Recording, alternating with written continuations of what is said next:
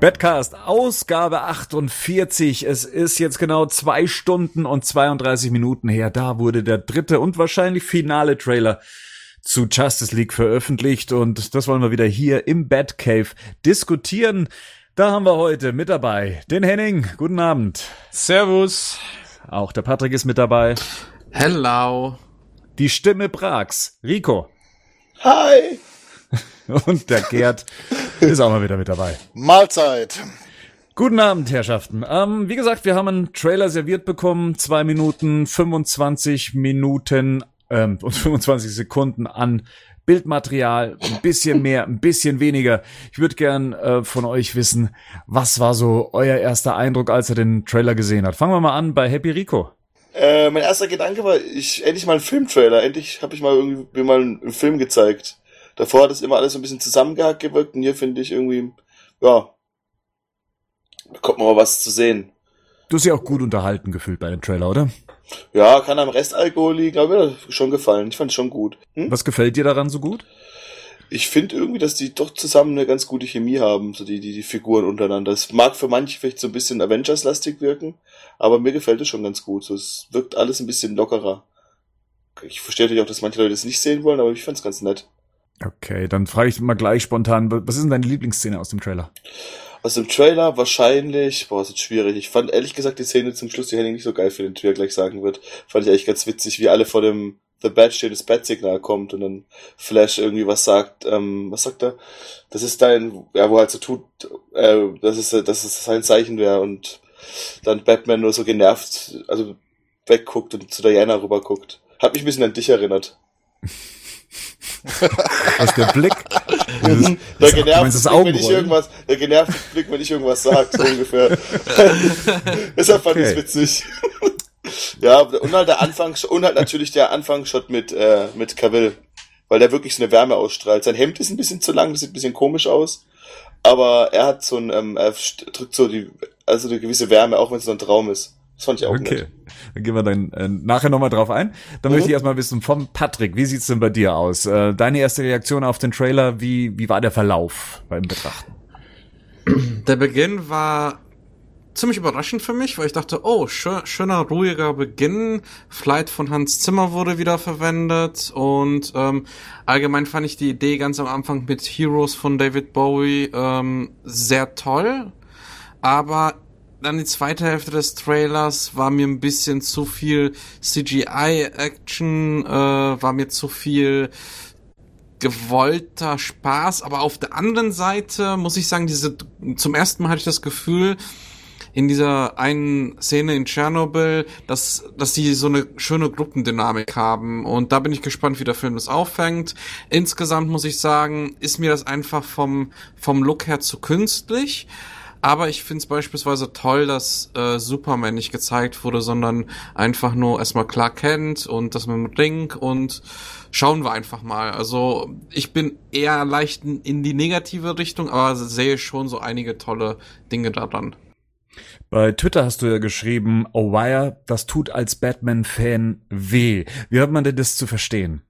Mm, also ich finde das ein bisschen schade, dass es halt so künstlich und abgehoben ist, dass so dass für mich gefühlt die Charaktere halt äh, nicht mehr so eine Relevanz haben, sondern es einfach nur um so viel Action und um so viel Grafikpower geht. Weil letztendlich finde ich bei so einem Meet Meetup, also wo sich die verschiedenen Superhelden treffen, immer am besten, wenn's wenn's äh, Witze untereinander gibt oder Gespräche untereinander. Ich finde die Chemie zwischen Wonder Woman und Batman grandios, aber ich sag mal so, beim Batman v Superman gab es diese die Kiste, die Kiste Szene und die fühlte sich echt und gegroundet an in in einem Batman Kosmos und das ist für mich einfach ein Kumpel von mir hat geschrieben, ey, kommt das Videospiel auch für die Switch und so einen Eindruck habe ich leider. Die Physik ist völlig außer Kraft gesetzt und äh, es gibt keine Grenzen.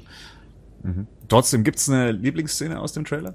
Also ich muss sagen, auch wenn's vielleicht nur eine Kleinigkeit ist, ich fand dieses eine Lächeln von Wonder Woman einfach super gesetzt und hatte direkt irgendwie mehr Lust auf den Film. Ganz einfache Sache und auch noch, weil äh, Wonder Woman der Film mir so gut gefallen hat, aber dieses Lächeln, da dachte ich so, okay, ich freue mich schon auf die Szene von Wonder Woman.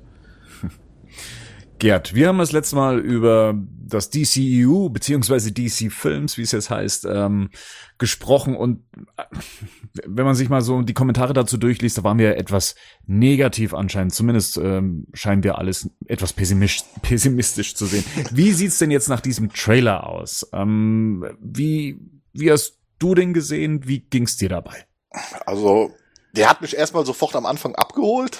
Ähm weil das halt einfach ein Richard Donner Gedächtnisshot war, der mit Cavill in dem Feld und Louis ähm, war ein sehr schön, eine sehr schöne Idee. Also wir zeigen Superman, ohne Superman zu zeigen. Äh, das hat, haben sie hervorragend äh, gelöst.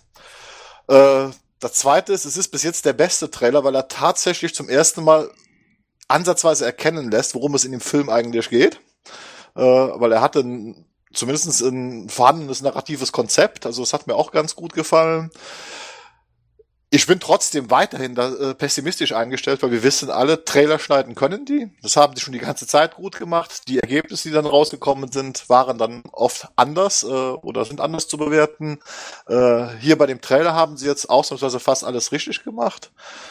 Äh, was mich gestört hat, war auch die Schlussszene, also das fand ich dann doch zu gewollt und äh, Karlauerhaft, also mit, mit Flash, also muss ich ganz ehrlich sagen, hat mir gar nicht gefallen, äh, weil das, das wirkte einfach so total aufgesetzt nach dem Motto, wir müssen jetzt so einen Karlauer bringen, auf Teufel komm raus. Ich hoffe halt, dass The Flash jetzt nicht zu dieser Klamauk-Figur äh, mutiert in dem ganzen Film oder nur solche One-Liner äh, oder, oder sonstige Schwachheiten präsentiert. Und ansonsten ja, ist mal so, sag ich sag mal so, ich freue mich jetzt wieder ein bisschen mehr auf den Film, aber ich bin da immer noch sehr skeptisch, weil äh, auch ein guter Trailer ändert nichts daran, was wir halt auch beim letzten Mal berichtet haben, was im Hintergrund da abläuft oder was man auch immer noch weiß, hört, was da abläuft. Äh, das sind letztendlich zwei verschiedene Paar Dinge.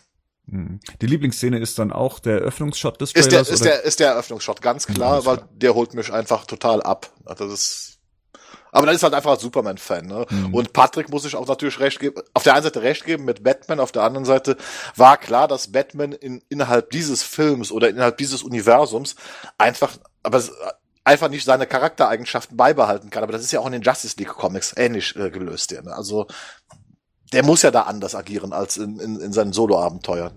Ansonsten Stimme ich nicht zu. Dann kommen wir doch gleich zu Henning. Henning, äh, auch zum Stichwort abholen. Du hast beim letzten Trailer, der veröffentlicht wurde, gesagt, ah, irgendwie äh, packt einem das nicht, der holt einem nicht ab. Ähm, man, man fühlt sich so ein bisschen distanziert davon.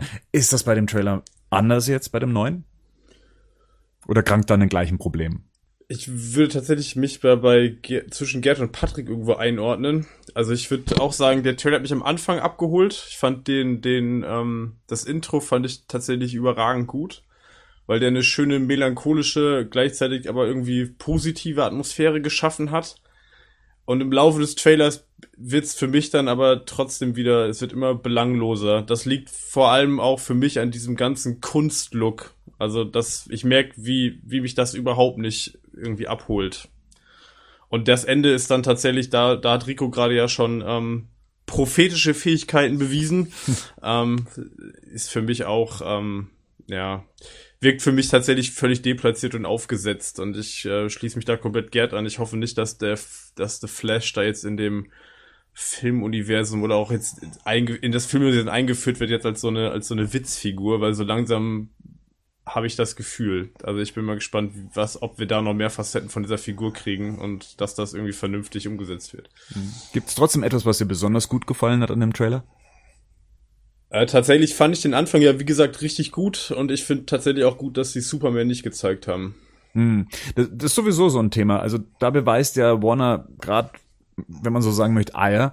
Ähm, viele haben vermutet, das wird jetzt der Trailer sein, in dem Superman gezeigt wird. Ja, All In. Wir haben ja ein paar Poster bekommen, diese Logoleiste, die auch mit auf den Postern oben drauf hat. Da fehlte ja nur noch praktisch ein Symbol zum Anklicken, und zwar das Superman-Symbol. Und die meisten haben damit gerechnet, jetzt wird's passieren. Sie werden jetzt am Ende zeigen, dass Superman wieder da ist. Ähm, wie findet ihr das? Ist das ähm, wie lange kann man es noch durchhalten und soll es auch wirklich bis zum Filmstart durchgehalten werden, Superman nicht zu zeigen? Und was ist das Besondere daran, Superman jetzt nicht in einem Trailer schon zu zeigen? Obwohl wir alle wissen, dass er zurückkehren wird.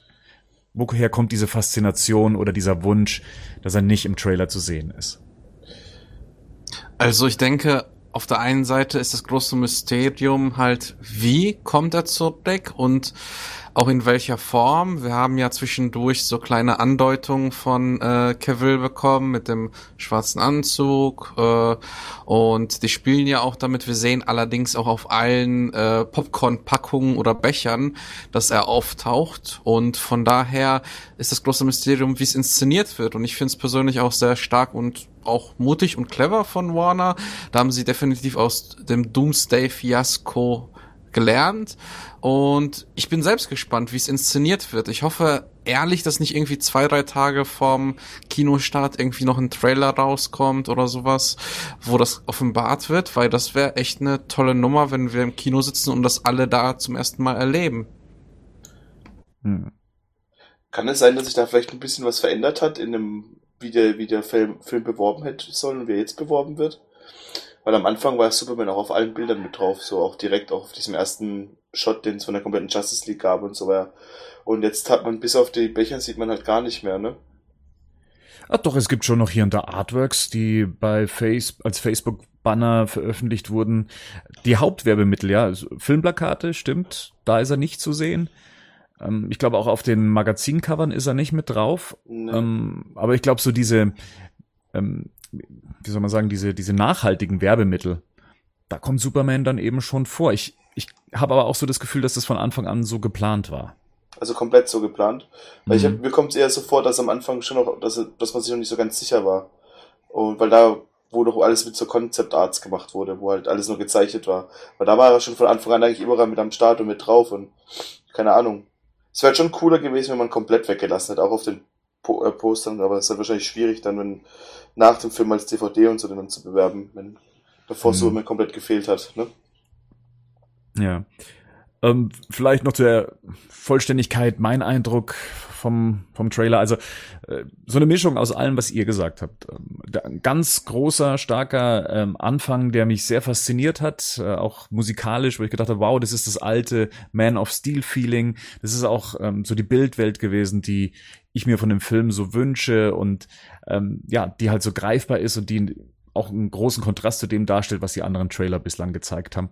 Und dann, ja, gibt's viele starke, tolle neue Bilder, über die wir auch gleich sprechen werden.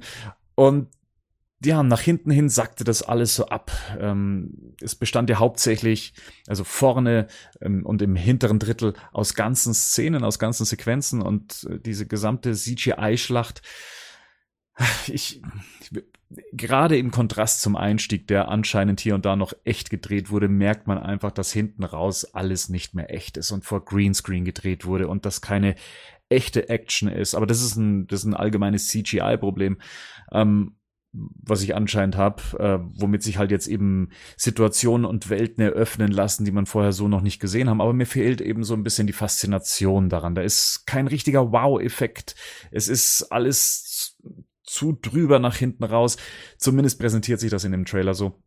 Und ich habe tatsächlich so ein bisschen Problem mit dem aufgesetzten Good Feel, was dieser Trailer ausdrücken möchte. möchte. Immer wieder gut gelaunte äh, Gesichter dazwischen geschnitten in den dramatischsten Situationen. Eine Wonder Woman, die einen anlächelt. Am Schluss noch ein Scherz von äh, Barry, dann Bruce Wayne, der dann auch noch irgendwie lächelt und irgendwie ist mir das zumindest innerhalb dieses Trailers zu aufgesetzt, so von wegen, hey, hier kommt ein gute Laune Actionfilm für euch ins Kino. Und ich hoffe, dass das sich im Film selber etwas entzerren wird. Und somit muss ich sagen, dass der Trailer mich jetzt nicht so gut abgeholt hat wie der letzte Trailer, wobei mich der auch noch nicht so perfekt abgeholt hatte. So bleibt der erste Trailer für mich immer noch der beste Trailer zu Justice League. Und bin jetzt mit dem eigentlich okay. Wobei Wobei ich merke, dass ich immer mehr eine Aversion gegen diese CG-Geschichten ähm, ja, aufbaue und äh, hoffe, dass das nicht die Zukunft des äh, DC-Films-Universums sein wird. Genau, das mal kurz noch zu mir. Ja, kommen wir vielleicht noch zu dem technischen Aspekt des Trailers. Ähm, wir haben ja hier so ein bisschen was von Hans Zimmer Theme, was ähm, den, den Eingang angeht, aber der Rest des Trailers ist dann eine Coverversion von David Bowies Heroes. Ähm, wie findet ihr das so, diese Mischung aus klassischen Tracks und einer alternativen Version von eben diesem David Bowie-Klassiker. Thematisch passt's ja, ähm, aber ich hätte halt dann doch vielleicht schon mal gern was von Danny Elfman gehört. Ähm, oder gehört es auch wieder dazu, dass man alles ein bisschen eventartiger gestalten muss, dass es mehr poppiger sein muss? Ähm, oder auch vielleicht die Frage dann direkt auch an Henning, weil ähm, du ja auch gesagt hast, dass der letzte Trailer auch unter dem Beatles-Cover gelitten hatte, was die Stimmung angeht. Finde ich bei dem Trailer hier nicht ganz so, sehe ich nicht ganz so kritisch bei dem Trailer wie bei dem letzten, liegt aber wahrscheinlich eher daran, dass ich jetzt sowohl das Original von David Bowie ähm, cool finde, als auch dieses Cover recht gelungen finde, weil das noch so ein bisschen, es klingt episch. Das ist vielleicht noch der Unterschied, als wenn es jetzt einfach nur ein reiner Rock-Pop-Song wäre in einer, in einer gängigen Form. Trotzdem finde ich nach wie vor, dass es da immer im Trailer jetzt für mich auch einen Bruch gibt. Also wenn da, wenn der, wenn der Song einsetzt.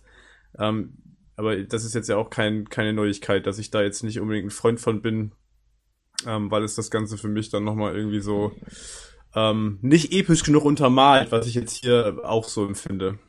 Hm. Patrick, du hast dich auch dran gestört, wie der Song eingesetzt wurde, wenn ich das richtig verstanden habe, ne? Also es war so, dass ich ähm, den Anfang gelungen fand, dass halt ungefähr so 10, 12 Sekunden was gespielt wurde. Und dann habe ich mir gedacht, wow, der spannende Anfang ähm, mit Clark Kent, Louis Lane, ähm, dieser melancholische Anfang, dann kommt dieser tolle Song, die auch, da kann ich Henning zu 100% recht geben. Ich mag den Song, klingt episch, es ist eine gelungene Coverversion. Ähm, und ich dachte dann, cool, am Ende des Trailers werden wir einen geilen Shot von allen haben oder Heldenmomente. Und dann wird nochmal volle Kanne der Refrain rausgehauen. Und das ist irgendwie nicht gekommen. Und irgendwie habe ich dieses, diesen Eindruck, dass dieser das Problem mit dem Song, das ich persönlich habe, dass am Ende nicht nochmal schön der Refrain mit ein paar epischen Einstellungen kommt von unserem Heldenteam, ähm, das hatte ich generell vom Trailer. Der erste Teil hat so viel gut aufgebaut und wie wie ähm, Rico und äh, Gerd schon sagten, dass sich das wie ein Filmtrailer angefühlt hat, wie wie wie was dramaturgisch äh, vom dramaturgischen Konzept sinnvoll ist. Und da fand ich schade, dass sobald die Action wirklich Fahrt aufnimmt, es dann aber weder Physik noch äh, dramaturgische Struktur dort gibt. Und das fand ich halt enttäuschend, weil ähm, das ist so, wie wenn man kocht, die Vorspeise ist lecker und dann freust du dich auf die Hauptspeise und die ist verbrannt. Und das fand ich sehr schade. Wie findet ihr das? Also Gerd zum Beispiel, was, was sagst du dazu? Ähm, ja, ich bin da ein bisschen gespalten. Ich mag den Song. Ich haben ihn auch relativ gut eingesetzt. Ähm, das Problem ist, der ver verliert halt einfach gegen Ende seine Wirkung, weil, wie gesagt, er wird zum Schluss äh, einfach wieder überlagert von diesem, von, von diesem, ja, CGI-Gewitter, was Bernd da auch schon, schon, äh, schon gesagt hat. Äh, das ist so eigentlich das generell, äh, das, das Hauptproblem, was ich schon, schon die ganze Zeit mit Justice League habe. Und da kommen wir jetzt wieder auf die nicht gewollte Bildformat-Diskussion das Ganze sieht einfach nicht episch aus. Und auch diese, diese Musik, das hätte episch enden können. Und die lassen es halt mit so einem billigen Karlauer ändern. Und das finde ich eigentlich sehr, sehr schade, weil da hast du natürlich vollkommen recht. Da hätte zum Schluss noch mal der Refrain kommen müssen und ein super toller Hero-Shot.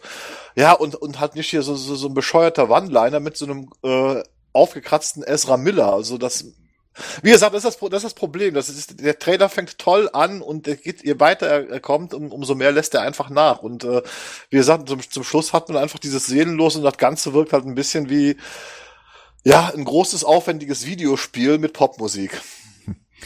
Rico, wie ist denn bei dir, äh, als derjenige, der den Trailer ja von uns, glaube ich, mit am besten gefallen hat? Hm, fehlt dir auch so ein bisschen das Highlight, also dass der Trailer sich aufbaut und dann so, wie es Gerd gesagt hat, da fehlt so ein Hero-Shot. Würde das auch noch fehlen, um es noch besser zu finden? Naja, vielleicht haben wir auch schon alle Hero-Shots gesehen ohne Superman. Vielleicht wollte man sich das einfach sparen, keine Ahnung. Also ich fand, ich mag, ich mag halt auch den Song von David Bowie richtig. Ist, ist aber nicht von ihm, oder? Das ist nicht, das ist nicht seine Stimme. Das dürfte eine Coverversion sein. Coverversion, ja. Ich habe es bisher nur vom iPhone wirklich hören können. ähm, ja. Auf der Toilette? Nee, ich ähm, im Bus tatsächlich. Okay. Ich hatte nachher Zeit, mir noch. noch Auf der Bustoilette? Na, das, das war so ein kleinerer Bus. Ähm, ja, aber ich fand, also mir hat es, ich fand das eigentlich, mich hat es nicht gestört, mir hat es gefallen. Also ich habe das schon gut gefunden, wie der Song eingebaut wurde. Und klar, man hätte dann noch mal einen Hero-Shot noch mal zeigen können, aber ich bin generell gefällt mir bei dem Trailer, dass man wenig neue Szenen gesehen hat. Also man hat im Prinzip nur erweiterte Szenen von dem gesehen, was man vorher hatte und, und da hat dann der Song auch gut reingepasst. Ich würde gerne was in den Raum stellen und zwar. Stell's ähm, mal in den Raum. Okay. Dich, dich selber? Nein, nein, das, das wäre zu viel des Guten. ähm, und zwar folgendes. Ähm, ich habe irgendwie das Gefühl, dass bei vielen äh, Promo-Material ähm, und jetzt bei den Trailern, dass wir sehr wenig sehen. Irgendwie wirkt der Film für mich, obwohl er halt diese Apokalypse wohl beinhaltet, sehr klein. Irgendwie, wir sehen häufig äh, die, Sta- die Base von äh, Batman, wo sich alle tummeln und anlächeln und mit kecken Sprüchen anhauen. Dann sehen wir paar Stra äh, Straßenshots von verschiedenen Städten.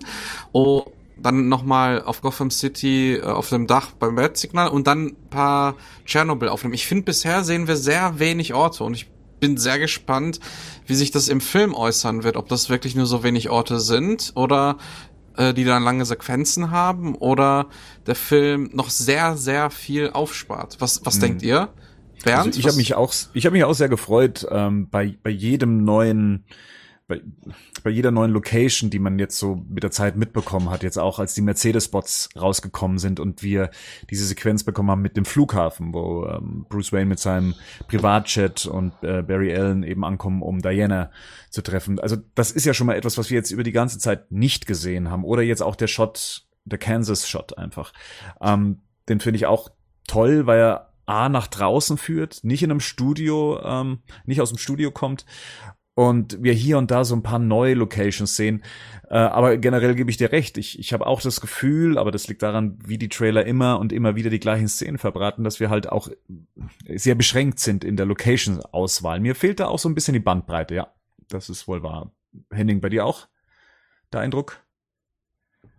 Bezüglich der Locations meinst du jetzt? dass alles nicht so mh, ja, dass alles so ein sehr geschlossenes Universum bislang ist, in dem, was die Trailer einem, einem mitgeben. Dass wir nicht so viele verschiedene Schauwerte haben werden, sondern halt recht große ähm, Locations, also Locations, wo sich sehr viel abspielen wird, aber wir nicht allzu viel sehen werden. Ist das, ist das richtig, Patrick? Ist das so in etwa rübergebracht, was du meintest? Ja, auf jeden Fall. Also, dass der Film sich sehr klein an der Auswahl der Locations gibt. Und ähm, da wäre halt die Frage, ob wir noch wahnsinnig. Aber wirkt das so oder ist es tatsächlich so? Ja, das wissen wir erst nach dem Film. Nee, aber jetzt auch mal im Trailer, so, weil ich so. gerade überlege. Ich glaube, so viel, so wenig Locations haben wir bisher in den Trailer nämlich noch gar nicht gesehen, oder? Ich glaube, das wirkt halt einfach nur so. Also ja wenn, schon dann haben wir jetzt in gesehen. dem Trailer hier die meisten Locations gesehen. Welche neue außer Kansas? Ähm, Kansas erstmal. Ja. Ähm, dann, gut, London haben wir zwar vorher schon gesehen, aber es ist so ein, so ein, so ein hervorstechender Shot mit äh, Wonder Woman oben auf der, ähm, auf der, auf der Statue, wie heißt sie? Auf Justice? der Lady, Lady, Lady. Justice, genau. Dann kriegen wir so ein bisschen mehr von Chernobyl zu sehen. Ähm, also so ein bisschen, gefühlt ein bisschen mehr als auf jeden Fall in den anderen Trailern. Wir haben die Unterwasserwelt, die wir etwas genau sehen. Haben wir alles zwar schon gesehen, aber wir kriegen so ein bisschen mehr Gefühl dafür. Aber es, ist Aber doch ja. schon, es sind doch schon viele Settings. Wenn du, also, ich, Es sind viele, es sind viele, aber wahrscheinlich sind wir von denen schon so totgeprügelt worden in jedem Trailer, Ja. Dass man halt denkt, man hat schon irgendwie alles mal gesehen. Ja, genau, das, das, das meinte ich nämlich gerade. Darauf wollte ich, ich glaube, es sind tatsächlich von der, wenn man, wenn man jetzt, wenn wir das jetzt aufschreiben würden, dann sind es, glaube ich, gar nicht so wenig Locations, aber ich glaube, es ist einfach dieses Problem, dass, dass eigentlich alle Trailer, die wir bisher gesehen haben, einfach eine Aneinanderreihung an Einzelszenen sind. Also ich glaube, das ist auch dieses Gefühl so, was will der Film jetzt erzählen? Also man, man weiß jetzt grob, glaube ich, kann man sich ja ahnen, aber ich glaube, für jemanden, der jetzt in der Materie nicht drin ist, dürfte es relativ schwierig sein, zu sagen, okay, was will jetzt dieser Film? Oder die Geschichte ist tatsächlich letzten Endes so simpel, dass man daraus äh, nicht mal mehr, dass man darauf nicht mal mehr mit einem Trailer vernünftig hinarbeiten kann. Und deswegen wirkt das, glaube ich, letzten Endes alles so Stückwerk und repetitiv einfach, weil wir immer wieder die gleichen Arten von Szenen, dann anderer Winkel, dann vielleicht nochmal hier ein bisschen länger, da ein bisschen kürzer, aber letzten Endes, glaube ich, haben wir alles, was wir jetzt hier sehen, auch schon irgendwie nochmal schon mal gesehen in anderer Form, bis auf diese Kansas-Szene, die würde ich da jetzt halt rausnehmen. Aber de denkt ihr persönlich, dass, dass wir dann noch viel, also ich meine jetzt nicht nur die, die Anzahl der Orte, sondern meint ihr, wir bekommen noch mehr außer dem Plot, dass, dass unsere Protagonisten, unser Team halt gegen die Bösen kämpfen muss. Das ist das, was mich so ein bisschen beschäftigt, ob wir wirklich so einen simplen Film bekommen oder irgendwas noch ausgelassen wird. Naja, ja. Zumindest halt, die Schauspielerliste auf IMDb lässt mich hoffen, dass wir so ein paar Sachen mehr sehen, dann, sofern sie nicht rausgeschnitten wurden, das weiß man ja jetzt auch gerade nicht, ähm, wie die angepasste Version des Films aussieht, ob sie wirklich so straightforward ist oder ob Zack Snyder ursprünglich eine eher, ja, sagen wir mal, verwobene Geschichte im Kopf hatte, wie es mit Batman wie Superman im, im Extended Cut, im Ultimate Cut der Fall war. Aber ist das Ähm, auch realistisch? Also ich frage mich jetzt gerade, der Film muss ja irgendwie auch noch relativ viele Charaktere überhaupt erstmal einführen und wenn jeweils zu denen noch Handlungsstränge vorhanden sind, wovon ich jetzt mal ausgehe, dann ist wahrscheinlich auch ein, ein relativ großer Teil an, an Spielzeit, wenn wir jetzt die normale Geschichte noch dazu nehmen, wahrscheinlich eh schon besetzt. Ich weiß jetzt gar nicht, ob da noch so viel Raum bleibt, um jetzt, sage ich mal, noch weitere Handlungsstränge einzubauen. Ich glaube, das sind eigentlich zwei Probleme, die wir jetzt da ansprechen. Ähm, ich sag, mit der Handlung und auch mit, äh, wie die Wirkung der Bilder ist. Also das erste ist mal, also was wir ja schon beim letzten Mal diskutiert haben, Bernd, ne, dass dieser Film geglättet wird. Also das ist auch verlässlich und das ist also auch mehr oder weniger bekannt. Mehrere Subplots hat Whedon wohl entfernt. Ne? Unter anderem halt den Eisenberg-Subplot mit Lex Luthor und, und Deathstroke, der soll nicht mehr existieren. Die Szenen mit Barry Allens Vater sollen nicht mehr existieren. Das heißt, es wird alles geglättet, dass äh, man sagen kann, dass am Ende von Justice League das Thema abgeschlossen ist. Und ich glaube auch im Moment, und so wirkt der Trailer auch ein bisschen, äh, warum wir auch das mit Superman jetzt so konsequent durchziehen, weil letztendlich äh, könnte man das Teil auch äh, Justice League äh, Man of Steel 3 nennen, weil also offensichtlich ist der Hauptfokus jetzt darauf gelegt worden, äh, diese Erweckung Superman äh, zu bringen und ihm dann halt zum Schluss als strahlenden Helden zu präsentieren. Und den ganzen üb anderen Krempel halt erstmal beiseite zu werfen. Das zweite Problem ist einfach diese ganzen Bilder. Und das muss mir jetzt auch Zack Snyder an, anlasten. Es ist dieses Bildformat. Das ist die Kameraarbeit. Die Kameraarbeit äh, von den Einstellungen her wirkt komplett anders wie bei Man of Steel oder BVS. Äh, und man, man sieht das, man hat viel, viel, viele, viele Naheinstellungen, kaum totalen. Und das ist halt einfach diesem Bildformat geschuldet hier. Und das Ganze wirkt teilweise oft also auch in den Totalen, zum Beispiel am Anfang diese, diese große Schlachtszene, das wirkt halt wie eine Fernsehfolge Game of Thrones. Das wirkt halt nicht wie ein Kinofilm. Lass uns das mal kurz äh, vom, vom Tisch bringen, weil äh, die, viele Hörer wissen ja, dass wir uns da dran stören. Ich weiß nicht, wem es hier am, am Tisch noch genauso geht, was das Bildformat angeht.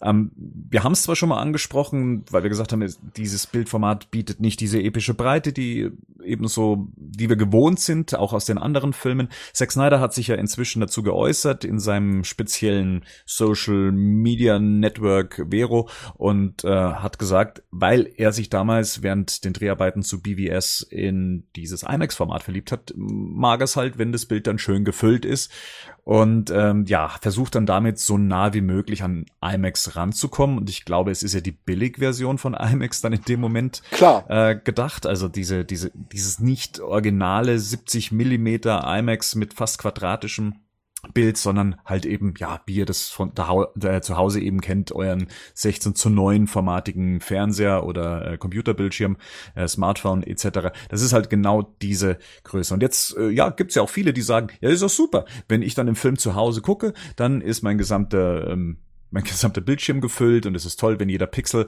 davon eben genutzt wird. Ja, kann man so sehen. Ähm, und klar, wenn man sich ähm, The Dark Knight im IMAX-Modus zu Hause anguckt, kommt es sehr beeindruckend daher. Die, die Sache ist nur, und das ist jetzt meine Sicht, die Szenen sind nicht so gedreht worden, wie sie dann trotzdem für IMAX gedreht worden wäre, weil IMAX ist eigentlich deswegen so hoch und äh, so groß, äh, so dass der mittlere Teil, also wie der Betrachter eben drauf guckt, immer noch das alles erfassen kann und das Gefühl hat, oben und unten geht's weiter, so wie der normale Mensch auch sieht, so dass man alles über dem Auge und unter dem Auge als verschwommen wahrnimmt und diese gesamte in diese Welt einfach abtauchen kann. Das ist halt jetzt hier aber nicht gewährleistet, sondern man hat das Format so genommen, wie es eben ist und auch dementsprechend eingesetzt. Wenn man jetzt hier schwarze Balken einsetzen würden, hätten wir nicht diese epische Breite, Nein, als wenn es direkt so Das Bild wäre beschnitten.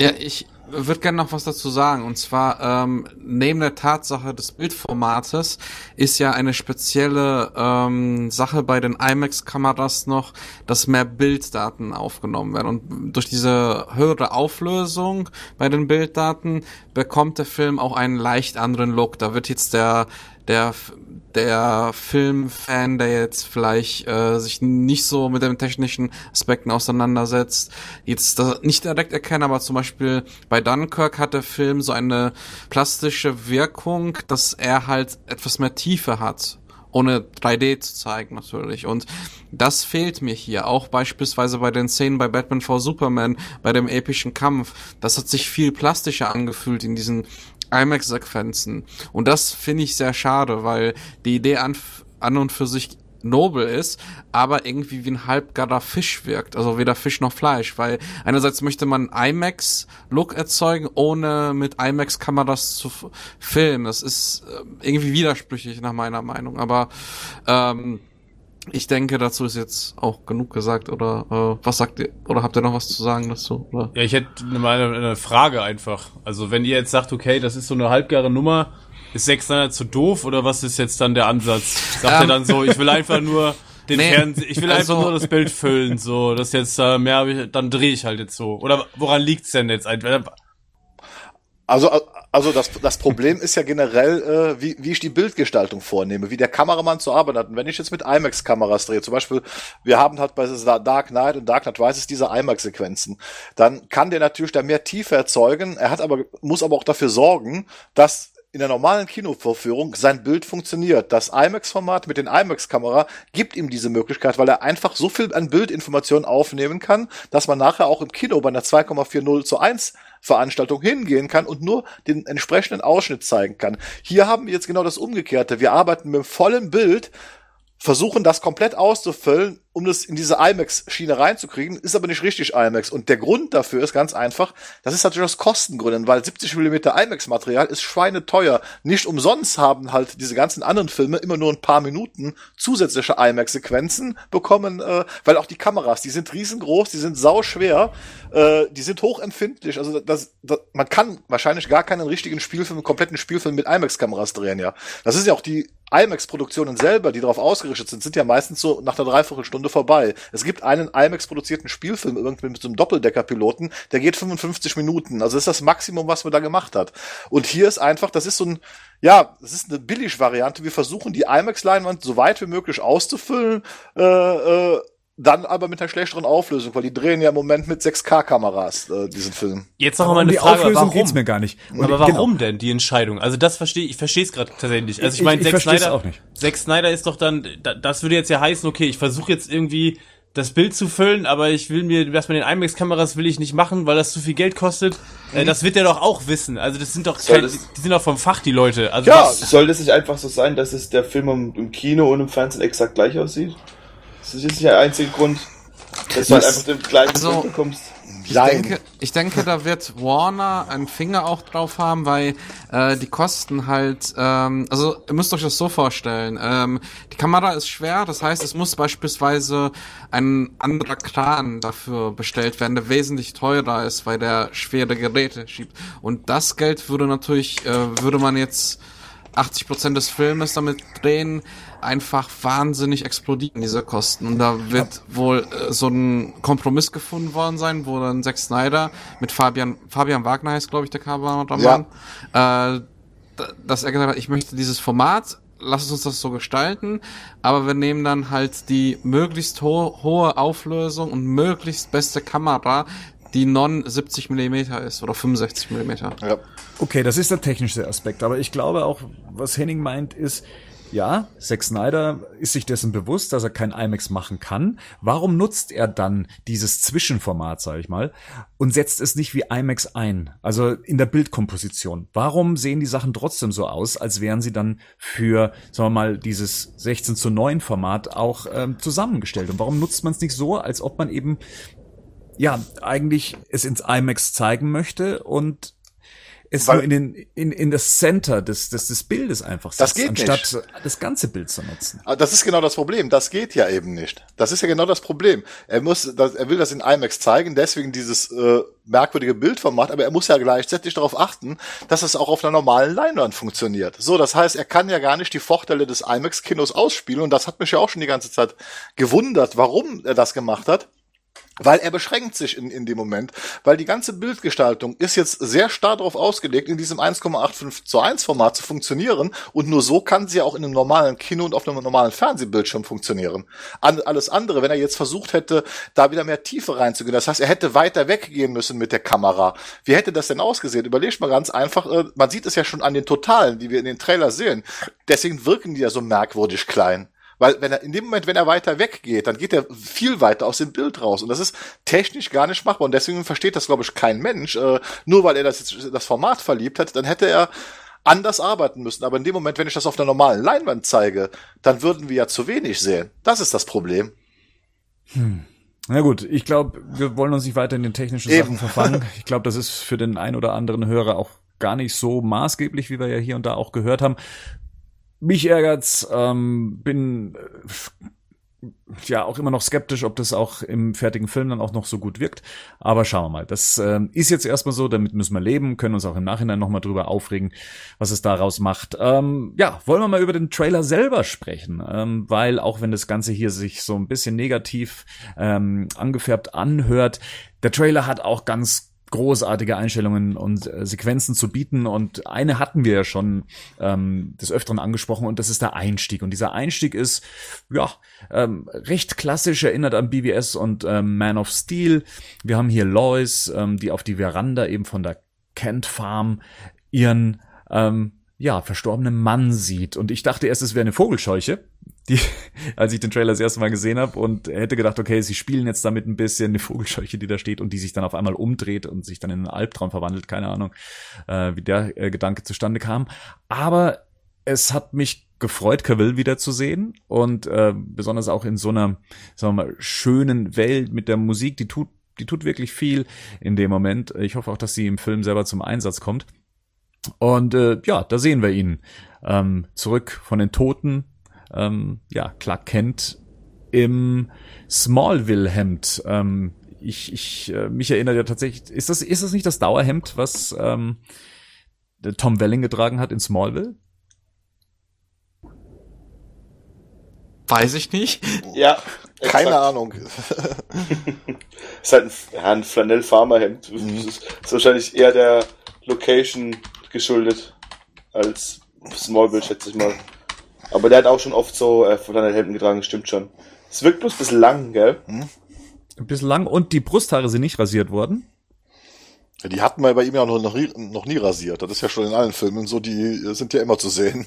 Ja, da sind sie wirklich konsequent, was das angeht. Nein, aber das ist auf jeden Fall auch ein, das muss man auch mal sagen, das ist, das ist eine direkte Reminiszenz an Richard Donners äh, Superman. Also das ist sogar die, die Einstellung gewählt worden ist. Also die ist äh, fast exakt gleich. Äh, wie in, in dem Moment, da kommt Martha Kent, nachdem Jonathan Kent gestorben ist, auf die Veranda und sieht Clark im Feld stehen. Da, damals ist es noch ein Weizenfeld gewesen, aber es ist die gleiche Einstellung von hinten, wo sie ihn dann sieht und dann auch dieses Umgekehrte, wo sie dann zu ihm hintritt, das ist das gleiche, was Lois jetzt hier macht. Also das ist äh, zum ersten Mal in diesem ganzen Uni Universum, neben jetzt Wonder Woman, wo die Reminiszenz drin war, ist das wirklich eine Reminiszenz an Richard Donner. Henning, Ja. Wie siehst du das? Äh, von der Aufmachung der Szene, ja. Die Einstellung weiß ich jetzt nicht. Also ich glaube, äh, bei Richard Donner steht ja Clark auch sehr, sehr weit weg äh, von Martha noch. Ne? Also der steht ja ganz weit oben. Der ist ja nur noch am Horizont gerade zu erkennen. Er ist weiter weg, ja. Ja, vielleicht spricht das aber, vielleicht ist es auch, das ist ja vielleicht auch beabsichtigt. Also in dem, in, bei Richard Donner ist es ja quasi dann auch eine Verbildlichung der, er verlässt jetzt quasi seine Eltern, seine, seine, seine eigentliche Heimat. Hier ist er näher dran, auch das kann ja durchaus eine symbolische Bedeutung haben. Ähm, was sich ja spätestens dann eigentlich bewahrheitet, dass er sich umdreht und dann die Anspielung auf den Ring aus äh, BWS kommt. Aber ansonsten ja, auf jeden Fall. Also ich glaube, das wäre jetzt schon ein starker Zufall, wenn das ähm, nicht beabsichtigt äh, gewesen wäre. Weil du den Ring gerade ansprichst, finde ich übrigens toll, dass das nochmal aufgegriffen wird. Ja, das war ja. ja. auch so eine Sache, die wir damals bei der Besprechung von BBS ähm, als Thema hatten, was der Ring für eine Bedeutung hat. Hat der was mit seiner Wiederauferstehung zu tun? Und man hätte ja jetzt nach den ganzen Berichten der letzten Zeit damit rechnen können, dass eigentlich so gut wie gar nichts mehr aus äh, Batman wie Superman übernommen wird. Aber dass der Ring nochmal vorkommt oder zumindest, sagen wir mal, wir, wir können es ja hier rein vermuten, nochmal eine Rolle spielen wird, finde ich toll, dass man das nochmal so als, als Anker nimmt, um auch den Trailer zu eröffnen. Ja, aber hat zum ersten Mal auch den Eindruck, dass es wieder eine Fortsetzung ist. Ne? Also das hat ja, haben ja die anderen Trailer bis jetzt eigentlich nicht geschafft, aber hier Mhm. hatte ich sofort dieses Gefühl, okay, es geht dann doch da weiter, wo BVS aufgehört hat. Ne? Clark Kent lächelt.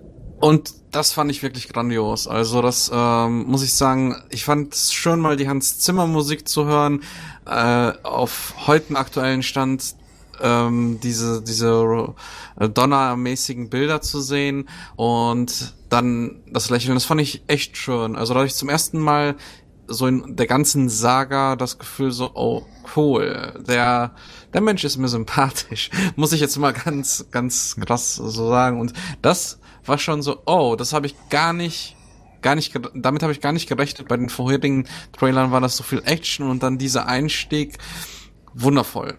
Also Da, ja, das fühlt sich ja auch einfach, das finde ich zum Beispiel jetzt auch in dem Trailer, ähm, den Punkt, wo ich sagen würde, es fühlt sich einfach filmisch an. Es sieht auch so aus. Also Ja. es ist vielleicht die Szene, wo ich sagen würde, die sieht einfach am ehesten noch aus wie ein Film. Also, ne, wo du denkst so, ja, es ist auch wieder ein weiterer Shot. Es ist mit Himmel im Hintergrund. Es ist irgendwie eine unglaublich dichte Atmosphäre. Ähm, toll. Ein toller Einstieg auf jeden Fall.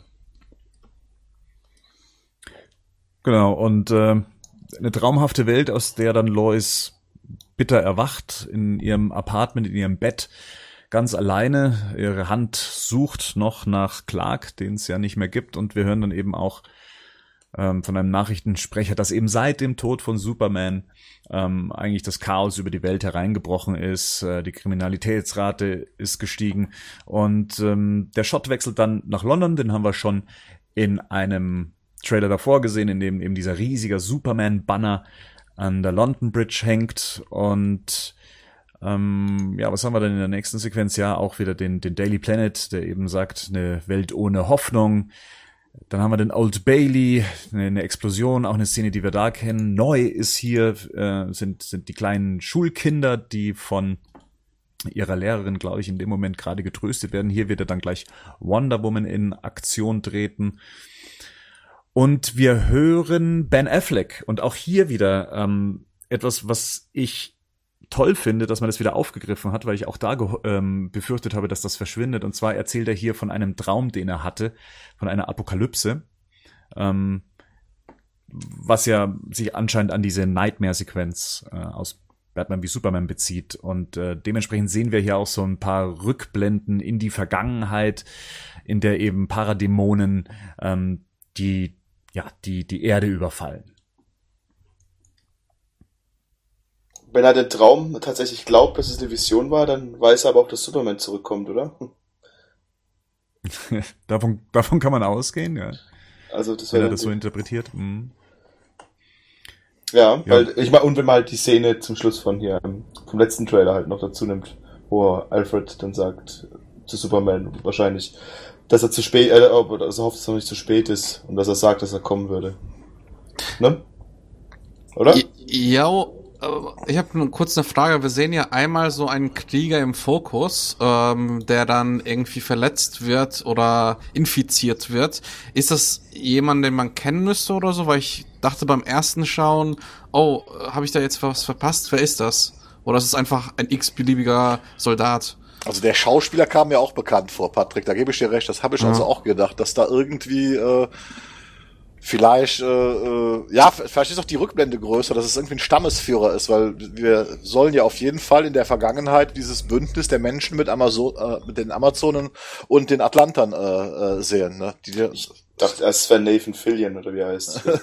dachte ich zuerst, als ich ihn gesehen habe. Das dachte ich auch. Das dachte ich auch so, oh, Joss Whedon hat seinen Buddy für so einen kleinen Cameo geholt. Äh, aber hab mir es dann nochmal angeschaut und ist leider nicht so. Aber Nein. okay, gut. Vielleicht er auch nix? einfach. Aber meint ihr wirklich, dass infiziert ist, die aus, als ob ihm die Lebensenergie rausgesaugt wird, oder? Na, ich Ja. glaube, seine Zähne werden spitzer. Ich glaube, der verwandelt sich dann eben auch in einen Paradämon. Ah, okay, dann das, das passiert dann. Weil das habe ich generell, also bisher ist tatsächlich noch so meine größte Sorge hier der Gegner. Dass ich noch nicht weiß, was, ob man mit dem überhaupt was anfangen kann. Ob das wirklich Ja. auch ein, ob es halt nicht nur wieder der dritte, der dritte Gegner jetzt im DCU ist, der einfach nur eine, nach Sod kam ja der wirklich nicht mehr so viel, ne? Oder ob es wirklich ein richtiger Gegner ist. Der Trailer macht dann auch nicht gerade schlauer, was Steppenwolf angeht. Ähm, es wird einfach nur über eine allgemeine Bedrohung gesprochen und im Gegensatz zum letzten Trailer spielt ja auch Steppenwolf hier überhaupt keine Rolle. Außer der einen. Einstellung in der Luft, ne? Also da, wo er doch mal Ja. da runterspringt, ja. Ja, man Die übrigens halt neu ist, ne? Die ist übrigens auch neu.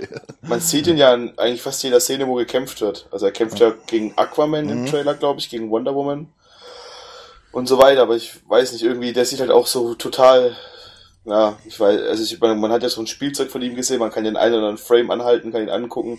Also irgendwie wirklich begeistern tut er nicht bisher, ne? Schauen wir mal. Also das muss man erst im Kontext sehen. Vielleicht hat es auch einen Grund, warum er ihn so ein bisschen runterspielt. Ähm, ja. Ist das bei eine Minute 13, ist das ein beabsichtigtes Muster in der Erde? Ja. Was, was ist das? Habt, habt ihr das erkannt, was das sein soll? Ist das irgendwas das? Omega-Symbol ist. Das habe ich auch kurz gedacht, aber es sieht auf jeden Fall anders aus, oder? Ja, es sieht anders aus, da gebe ich dir vollkommen recht. Aber es ist auf jeden Fall beabsichtigt. Dafür, dafür ist es zu gleichmäßig. Also das ist, Ja, äh, ja. aber was genau kann man nicht erkennen. Also das Omega-Symbol ist es nicht. Das ist also viel filigrane und viel ausschweifender, ne? Vielleicht ist das der Imwolf-Symbol. Vielleicht hat er sein eigenes. Sein eigenes Trademark. Ja, man muss ja heutzutage auch an, an Der Rico denken. kommt wieder mit den einfachsten und logischsten Erklärungen her. Das ist, äh, Na, wenn es nicht Darkseid ist, muss er von ihm sein, oder? Ja. Also, Die Szene davor, da sehen wir ja äh, Gal Gadot als ähm, äh, Diana Prince, die ja eigentlich an dieser Figur äh, am Restaurieren ist. Und ich dachte eigentlich immer, die Szene spielt vor diesem Überfall im Old Bailey. Ähm, sie spricht aber hier jetzt eben von Invasion. Das heißt, sie sieht irgendwas, wahrscheinlich auf dem Fernseher. Und ähm, ja, anscheinend wird, ähm, wird das wird sie irgendwas sehen oder wird sich irgendwas ankündigen, wie eben die Erde überfallen wird von den Paradämonen. meint ihr, die Szene, wo die Ritter kämpfen da gegen die Paradämonen, ist der gleiche Ort auf der Erde, wo dann später auch die Justice League gegen die kämpfen? Dass irgendein Grund hat, warum die gerade da dann nach Tschernobyl oder wo auch immer gehen? tja. Ich hau Guter Einfall. Meine Güte, Rico im. Turbo-Modus. Aber ja klar, wieso nicht? Also, wer, wer Sachen. schon. Sonst macht es ja keinen Sinn, dass sie in Tschernobyl sind, so. Keine Ahnung. Ja, es geht ja auf jeden Fall, äh, muss es irgendwo da stattfinden, äh, wo halt die Masserboxen äh, versteckt sind. Wir wissen ja, eine ist in Atlantis, eine ist bei Cyborg äh, Martha Boxen. Die andere im Wald. na, und die andere ist im Wald. Wobei die im Wald, das ist ja, äh, wenn man, ja, das darf ich jetzt nicht spoilern, das ist blöde. Meine, ja. Komm, hau raus jetzt. Komm. na, das ist bei, bei, bei Wonder Woman äh, äh, im Bonusmaterial. Es gibt also die Szene, die, die nicht zur Aftercredit-Szene äh, geworden ist, äh, handelt davon, dass äh, die ETA, also das Team da beauftragt, nachdem äh, Dingens gestorben ist, äh, dass die nochmal nach Belgien äh, in die Ardennen reisen und dort äh, einen Gegenstand äh, bergen sollen, den sie nach Amerika bringen sollen. Und das ist halt eine Motherbox. Also das ist dann auf der Zeichnung zu sehen, dass das eine Motherbox ist, die da wohl versteckt ist. Das wird dann wahrscheinlich die sein, die Cyborg hat, oder? Vermute ich mal, weil das dann die ist, die, die, die Cyborg hat. Dann haben wir noch die in Atlantis, dann fehlt immer noch die dritte. Wird eigentlich, wird Cyborg zur Motherbox oder die Motherbox zu Cyborg oder gibt die noch ein bisschen Energie rüber? Ich habe es nicht mehr in Erinnerung. Ich glaube, der nimmt die in sich auf, ne? Und also die, die verschmelzen miteinander. Dann ist ja die Chance auch recht groß, dass der es auch nicht macht. oder halt, ja. Aber die dritte ist ja auf äh, Themyscira. Das ja, haben die wir ist im auf, letzten Trailer genau, gesehen. Ne? stimmt, die ist auf Themyscira, ganz genau. Ja, dann müsste eigentlich dieser Angriff, äh, der neue mit Tschernobyl, dann muss das irgendwas mit Energie zu tun haben, weil, wie gesagt, die eine ist da, die andere ist in Atlantis. Äh, also keine Ahnung, warum der Angriff da stattfindet. Im Trailer sieht man tatsächlich als nächste Szene auch dann eben Chernobyl, soweit wir ja vermuten, dass es auch Chernobyl ist, ähm, und sehen ein kleines Mädchen, das aus dem Fenster blickt und aus einem kleinen Kraftwerk oder aus, aus, aus einem dieser Schmelztürme dann eben eine ganze Horde an Paradämonen rausfliegen. Wie gesagt, schön, dass man mal was anderes sieht, ein anderes Setting, andere Darsteller. Ähm, und dann sehen wir Bruce, der ganz bedeutungsschwanger in eine Richtung starrt, während Wonder Woman hinter ihm steht. Also dieses eine Bild, was auch erst kürzlich vom äh, Empire Magazin äh, veröffentlicht wurde. Das ist jetzt die passende Szene dazu. Und äh, worüber spricht Bruce in dem Moment? Dass es noch viel düsterer werden wird, noch viel dunkler? Wahrscheinlich das Darkseid dann kommt, oder? Mhm. Vielleicht sprechen sie über die Zukunft des Ganzen. Ja, das ähm, kann gut sein. Dazwischen die Ankündigung, dass es diesen November stattfinden wird, also Bestätigung davon wird nicht verschoben. Yay! Ähm, jo. Und dann haben wir so ähm, eine Szene mit Commissioner Gordon, eben die kennen wir schon. Und dann diese tolle Szene, in der Batman an, ja, an einem Gebäudesims steht, das Bat-Signal im Hintergrund und was wir zuvor nicht gesehen haben, weil es wahrscheinlich da noch nicht existiert hat. ähm, und zwar ein alter Bekannter kommt zurück und zwar das Batwing. Hat das nochmal reparieren können, der Gute. Ja, also ich find's echt faszinierend.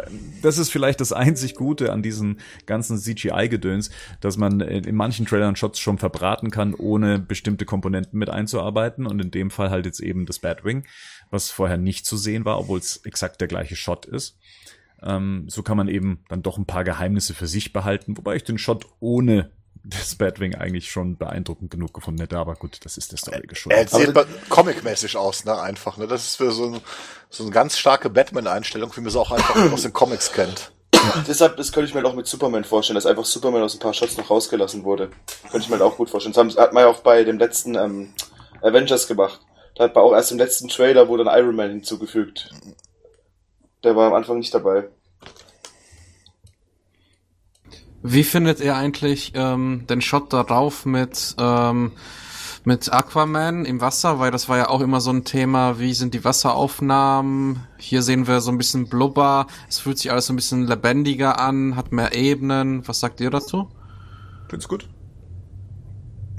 Also ich sag mal so, der Vordergrund, äh, der sieht mir immer noch äh, zu sehr nach Computergame aus. Also diese Pflanzen im Vordergrund, ähm, aber das ist jetzt, glaube ich, mal Meckern auf ganz hohem Niveau. Also generell sieht diese unter, sehen die Unterwasseraufnahmen schon toll aus. Also wenn der Aqua, Aquaman-Film so aussieht, habe ich da keine Bedenken.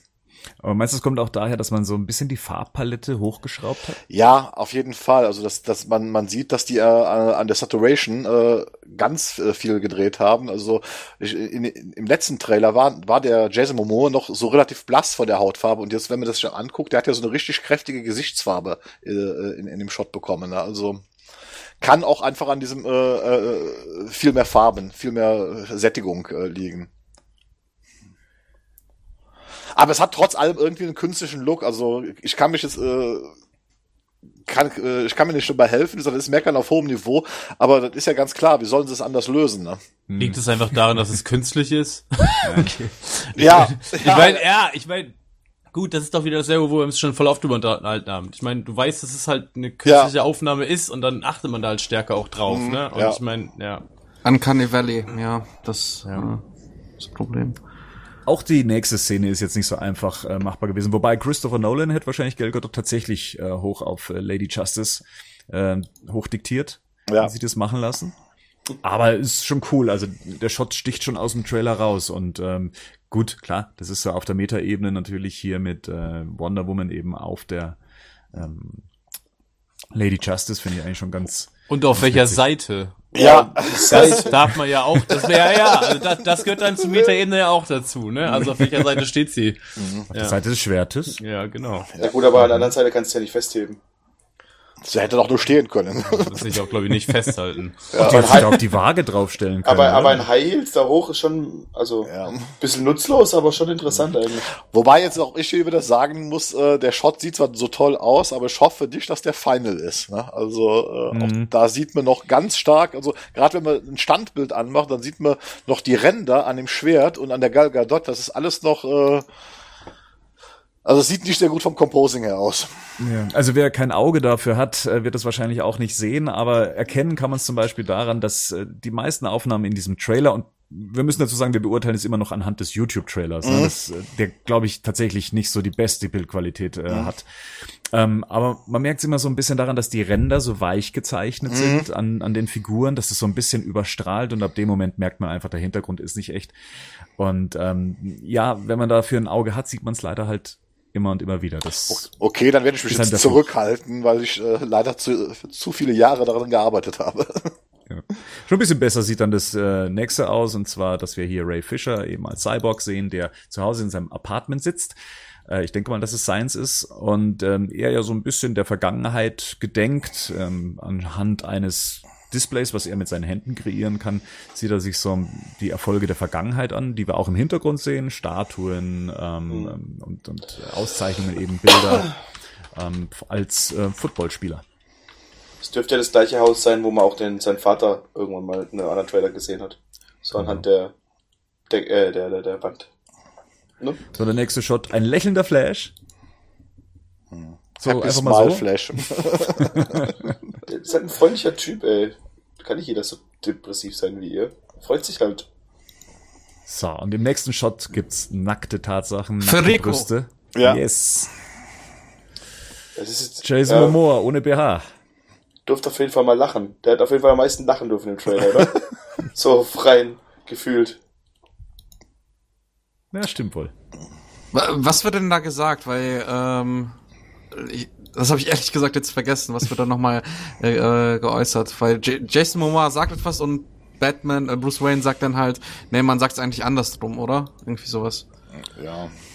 Ja, er bezieht sich auf ein Sprichwort. Ähm, ich, ich war mir jetzt auch nicht ganz sicher, welches es ist, und zwar, dass die, äh, man ist so sch äh, schwach wie das schwächste Glied oder Strong ist man is stronger alone. Mhm. Das ist das, Ja. was er sagt. Ja. Und ich weiß jetzt auch nicht ganz genau, worauf sich Bruce Wayne bezieht in dem Moment. Ob man nur so stark ist wie das schwächste Glied oder Was hier aber, kann es sein? ja, ich weiß es nicht, aber was hier wieder hervorsticht, ist, dass es eine echte Szene ist, ne? Die halt echt gedreht worden ist. Die Was? fällt sofort auf. Neben den Brüsten sticht das hervor, das ist wohl wahr. Ja. Also, Aber es glaub, geht- also- es aber geht um Sinn- Superman, oder? Es geht um Superman. Das Ich glaube, ich glaube, sinngemäß ist das immer noch, das ist doch die Rekrutierungsszene. Und ich Ja, glaube, ja. sinngemäß wird es darum gehen, gemeinsam sind wir stärker und er sagt, äh, ein starker Mann ist äh, alleine noch stärker. Ich glaube, darum geht's. Also Ja. das ist so das, worum es da äh, vom Sinn her gehen soll. Deswegen freue ich mich immer wieder, wenn der Henning mit dabei ist, weil der bringt hier äh, einfach mal die Kompetenz Fakten auf den rein. Tisch. Ja, genau. Gut. Finde ich gut. Apropos, Rico, äh, du als großer Fan von Jason Momoa, Ja. jetzt muss ich mal fragen, der hat ja, der, der Mann ist ja jetzt nicht gar so arg tätowiert, wie er jetzt hier in der Szene zu sehen ist, Mhm. aber äh, diese Tätowierung an seinem Arm, an seinem Unterarm, die ist Die ja echt, echt. zumindest auf Die einer Unterarme Seite. sind, ja, eins hat Unterarm, der, der, der Rest ist alles aufgemalt.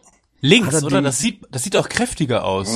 Guckt mal, oder? Also auf dem linken Arm, das ist die einzige Tätowierung, die vom Farbton auch so ein Ein bisschen, bisschen, schwächer ist. Hm. ja. Ja, aber die sind, also, mehr, Hat er das noch schon so vorher gehabt, diese Musterung? Also Ja, ja. vor dem Dreh hat er die schon seit. Ähm, Also der hat die schon, glaube ich, bei Game of Thrones gehabt, da wurde sie überschminkt. Okay, also nichts, was er sich jetzt am Set halt einfach dann fix äh, drauf machen lassen, Nee, nee, nee, weil er nee, es so nee, geil das fand, Aquaman zu vorher. sein. Mhm. Okay. Okay. Ich glaube nicht, das, hat, das ist so, das ist auch seine, seine, wie, diese, wie auch immer, diese Religion ist, wo er dazugehört. Das ist, glaube ich, dazu, dieses hawaiianische Maori-Gedöns da. Mhm. Glaube ich jetzt. Aber nur so halbwissen, ne? Man beachte jetzt den nächsten Shot, Ben Ja. Affleck, und vergleicht dann mal wieder mit dem Shot, den wir vorher von Ben Affleck gesehen haben. Da sieht man wieder die Unterschiede zum Nachdreh. Vom Gesicht her. Der ist wesentlich schmaler hier.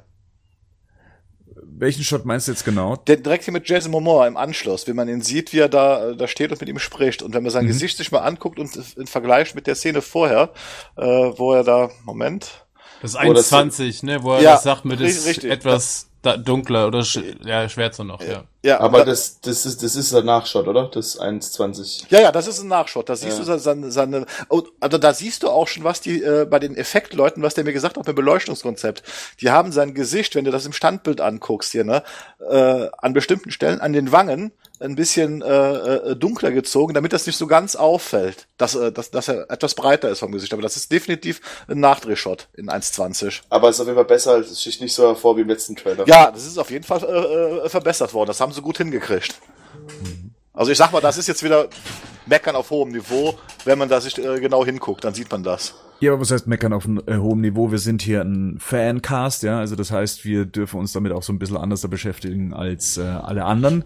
Von dem her, meckern auf hohem Niveau ist auch erlaubt. Auch wenn sich's negativ anhört, ist es ja meistens nicht, aber das sind halt die Sachen, die hervorstechen, über die man sprechen kann. Äh, genauso wie über die nächsten Szenen. Die, haben wir nämlich teilweise schon in den Trailern zuvor gesehen, aber inzwischen hat sich da ein bisschen was im Hintergrund getan. Äh, Patrick, generell, du hast uns heute Morgen auch in unserem Facebook-Chat äh, tolle Vergleichsbilder geschickt.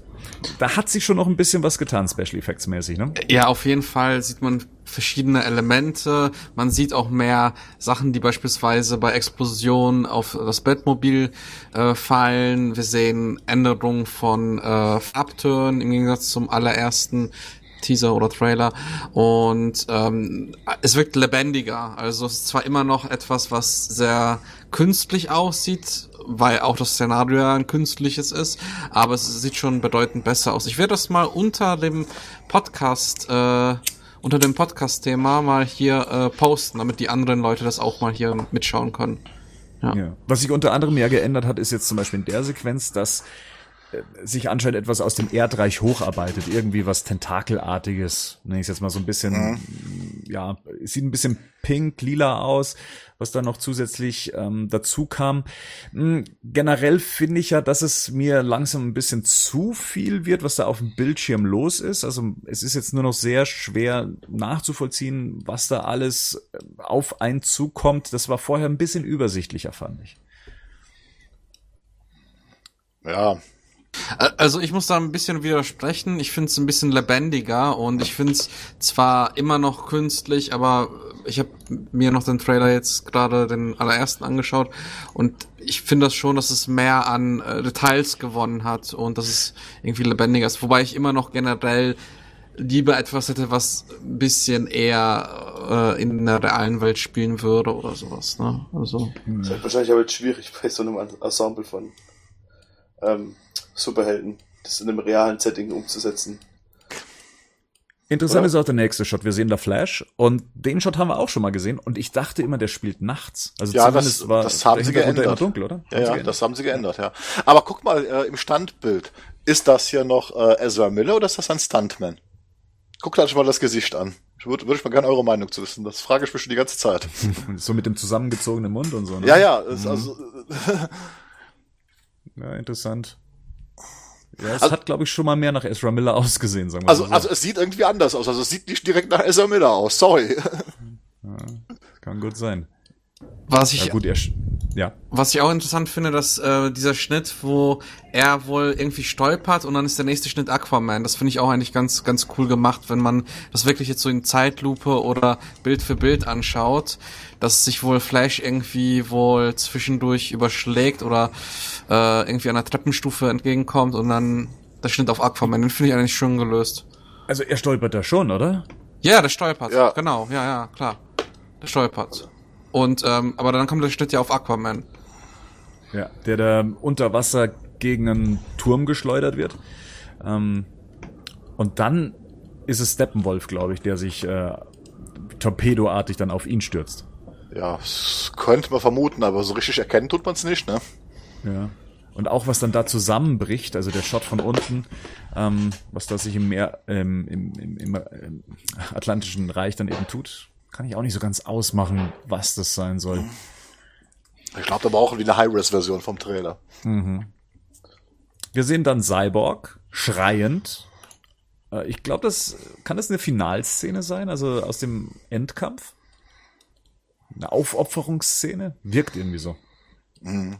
Wobei der, auch der Schnitt wieder gut gelöst ist, ne? von dem Einstürzen mhm. nach ihm, also von äh, erstmal die, die Sicht von unten nach oben und jetzt von oben nach unten die Einstellung. Das haben sie vom Schnitt her sehr schön gelöst. Aber also ist auf jeden Fall in dem Alien-Raumschiff von ja. Steppenwolf die Szene. Ne? Sieht stark danach aus, ne, vom Design. Zumindest ist es, wo sie auch dann später zusammen alle drin sind. Wo dann, ähm, ich glaube, wer ist es? Äh, Wonder Woman, Aquaman und Cyborg, oder? Und sie sagt dann, shall we?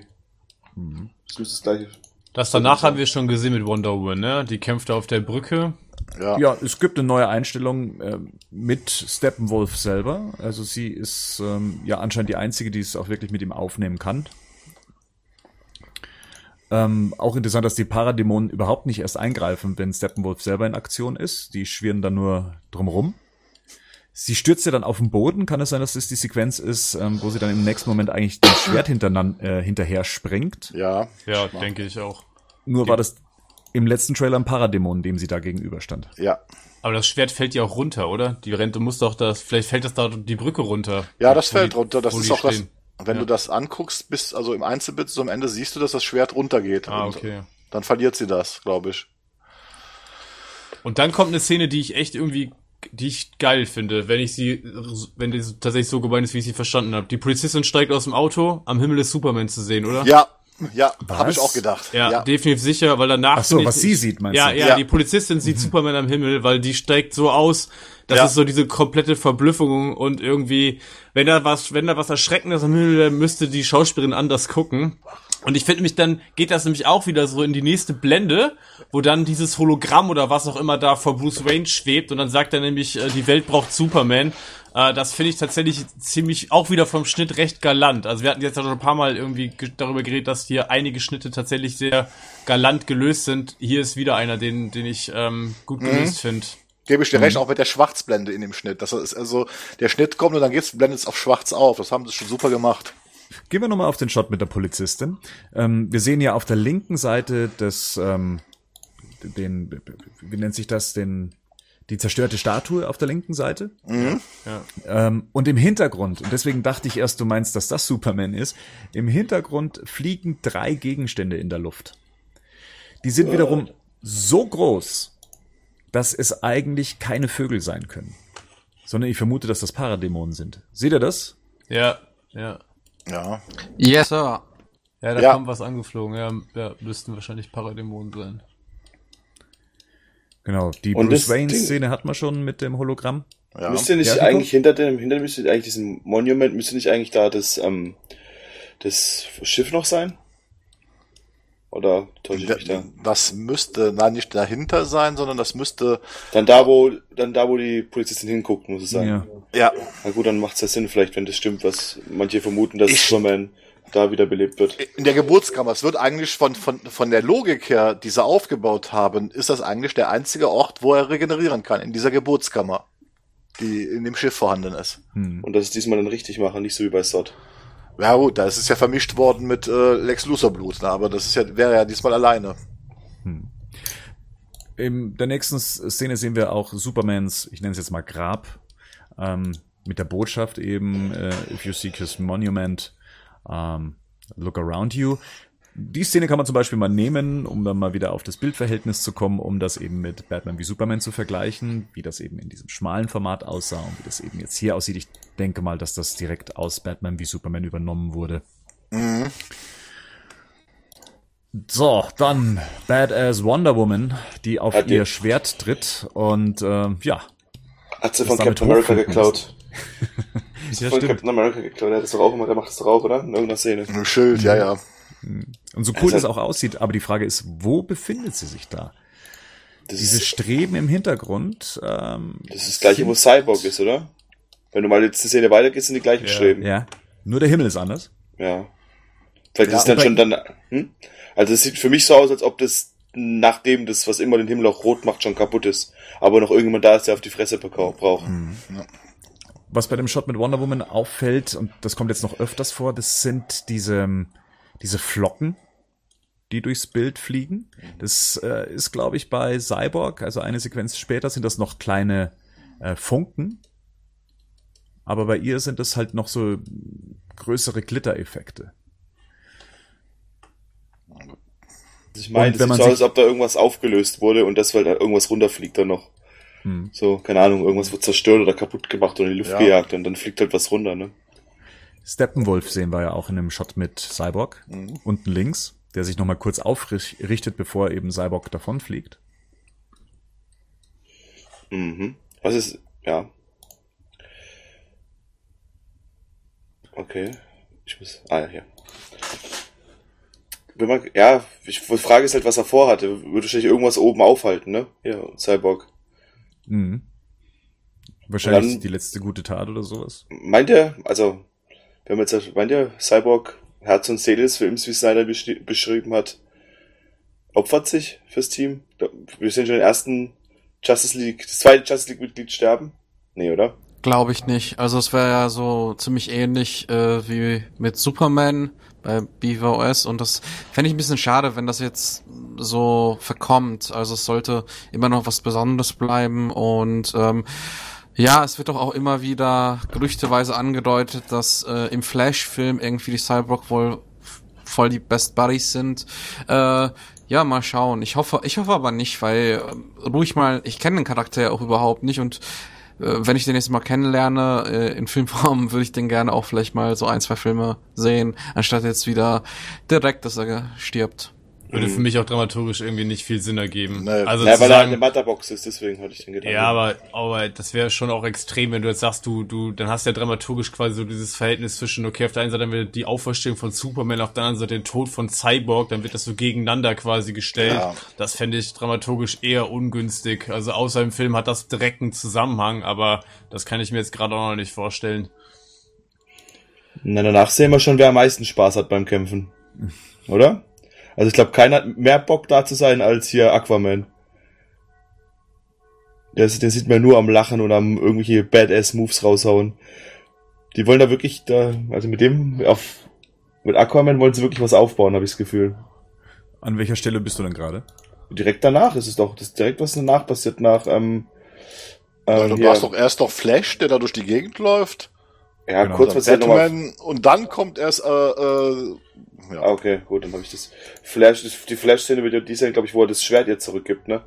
Ich glaube auch, dass das äh, aus dem Shot ist, ja. Diese Zeitlupensequenz, die dieses äh, Michelangelo-Gemälde dann äh, repräsentiert. So, jemand, der es auch ein bisschen eilig hat, das ist der Henning. Ähm, der muss nämlich uns heute ein bisschen früher verlassen. Aber schön, dass du dir trotzdem noch die Zeit genommen hast, äh, vorbeizuschauen. Hast du noch irgendwie ein, zwei Gedanken, die du noch den Hörern mit auf den Weg geben möchtest, was den Trailer betrifft?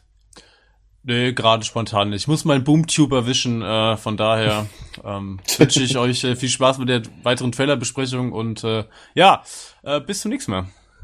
Alles klar. Ciao. Alles klar. Danke dir. Ciao. Ciao, servus. Ciao, Tschüss. Flash. Gut, wo setzt Dank man denn er wieder ein? Ja? Ähm, ja, jetzt sind wir direkt da eigentlich, wo Batman die Brille anzieht. Ja, wir Seine- haben da, Hm? wir haben jetzt, denke ich mal, vielleicht kommen wir das wirklich mal so ein bisschen, wir haben hier so einen Zusammenschnitt von mehreren Actionsequenzen, ne? halt von Aquaman mit Cyborg und dem Dauergrinsen. Und jetzt halt, jetzt haben wir Batman, wie er seine Brille, ich meine, er hat deswegen die Brille auf, weil er weiß aus dem letzten Film, wie schnell sein Dach kaputt gehen kann vom Batmobil. Ja, ich denke mal, das ist einfach, äh, da, da werden wir wahrscheinlich irgendwelche Aufnahmen sehen, dass da irgendwelche taktischen Informationen eingeblendet werden in dieser Brille. Oder sehe ich das falsch, weil das Ganze nennt sich doch auch Tactical Suit. Dann hätten wir es aber schon in den Monddingern wahrscheinlich gesehen, in diesen Mondbildern. Batmans Och, Blick. Batman hat ja zwei Anzüge in dem Film. Ja.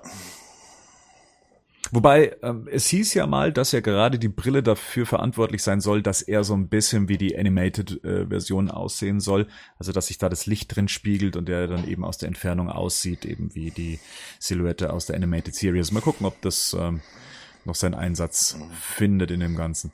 Im Moment Ähm, sieht er eher aus wie Night Owl, ne? Aus, aus Ja. Watchmen. Ja, gut. Ähm, die Aquaman-Szene eben. Ähm, mit der tue ich mich so ein bisschen schwer, weil ich finde sie halt eben effektmäßig wenig überzeugend. Also sie schreit nach Bluescreen. Ich hoffe, dass sich das bis zum Endprodukt dann auch noch mal ein bisschen, Nope. ja, nein. Glaub's nicht? Wahrscheinlich nicht, oder? Nein, nein, das ist einfach, das ist jetzt wieder einfach äh, Insider-Info. Ich weiß einfach, das ist mir halt äh, schon gesagt worden, äh, dass wir wahrscheinlich einiges an Szenen sehen werden, was halt diesen Computerspiel-Look einfach beibehalten wird, weil einfach die Zeit nicht mehr da ist. Das Aber- großartig. Fairerweise hat man das ja auch bei Batman wie Superman, das sah im Kino trotzdem besser aus. An einer hohen, La einer hohen Auflösung. Also ich denke Leinwand. mal, ich denke mal, wenn wir einen High-Res-Trailer bekommen, also äh, im ProRes-Format, in, in einer 4K-Auflösung, wird das Ganze schon noch eine ganze Ecke besser aussehen als jetzt diese YouTube-Qualität. Ne? Also das muss man auch mal fairerweise sagen. Aber es sieht, muss ich also Bernd auch vollkommen recht geben. Das Problem ist, das ist, was Patrick sagte. Hier stimmt gar nichts mehr. Die ganze Physik stimmt nicht mehr. Der ganze Bildlook, äh, es ist allen klar, dass es komplett Greenscreen, wahrscheinlich sogar komplett Computer ist. Also ich bin mir noch nicht mal mehr sicher, ob er wirklich jetzt auch äh, Aquaman oder dass er noch Jason Momoa ist und dass das wirklich ein 3D-Modell ist, was da am Hantieren ist.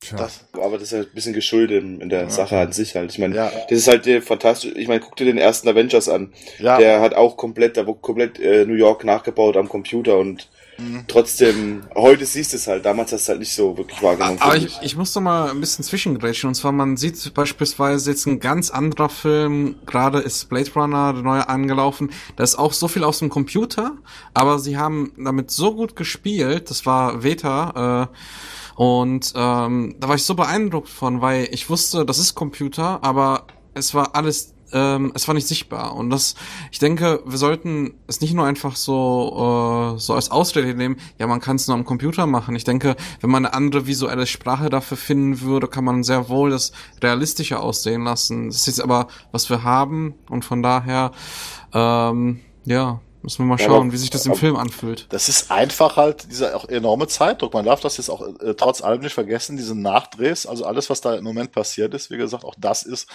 bestätigt. Es war wesentlich mehr. Die mussten jetzt äh, Gas geben bei diesen Szenen.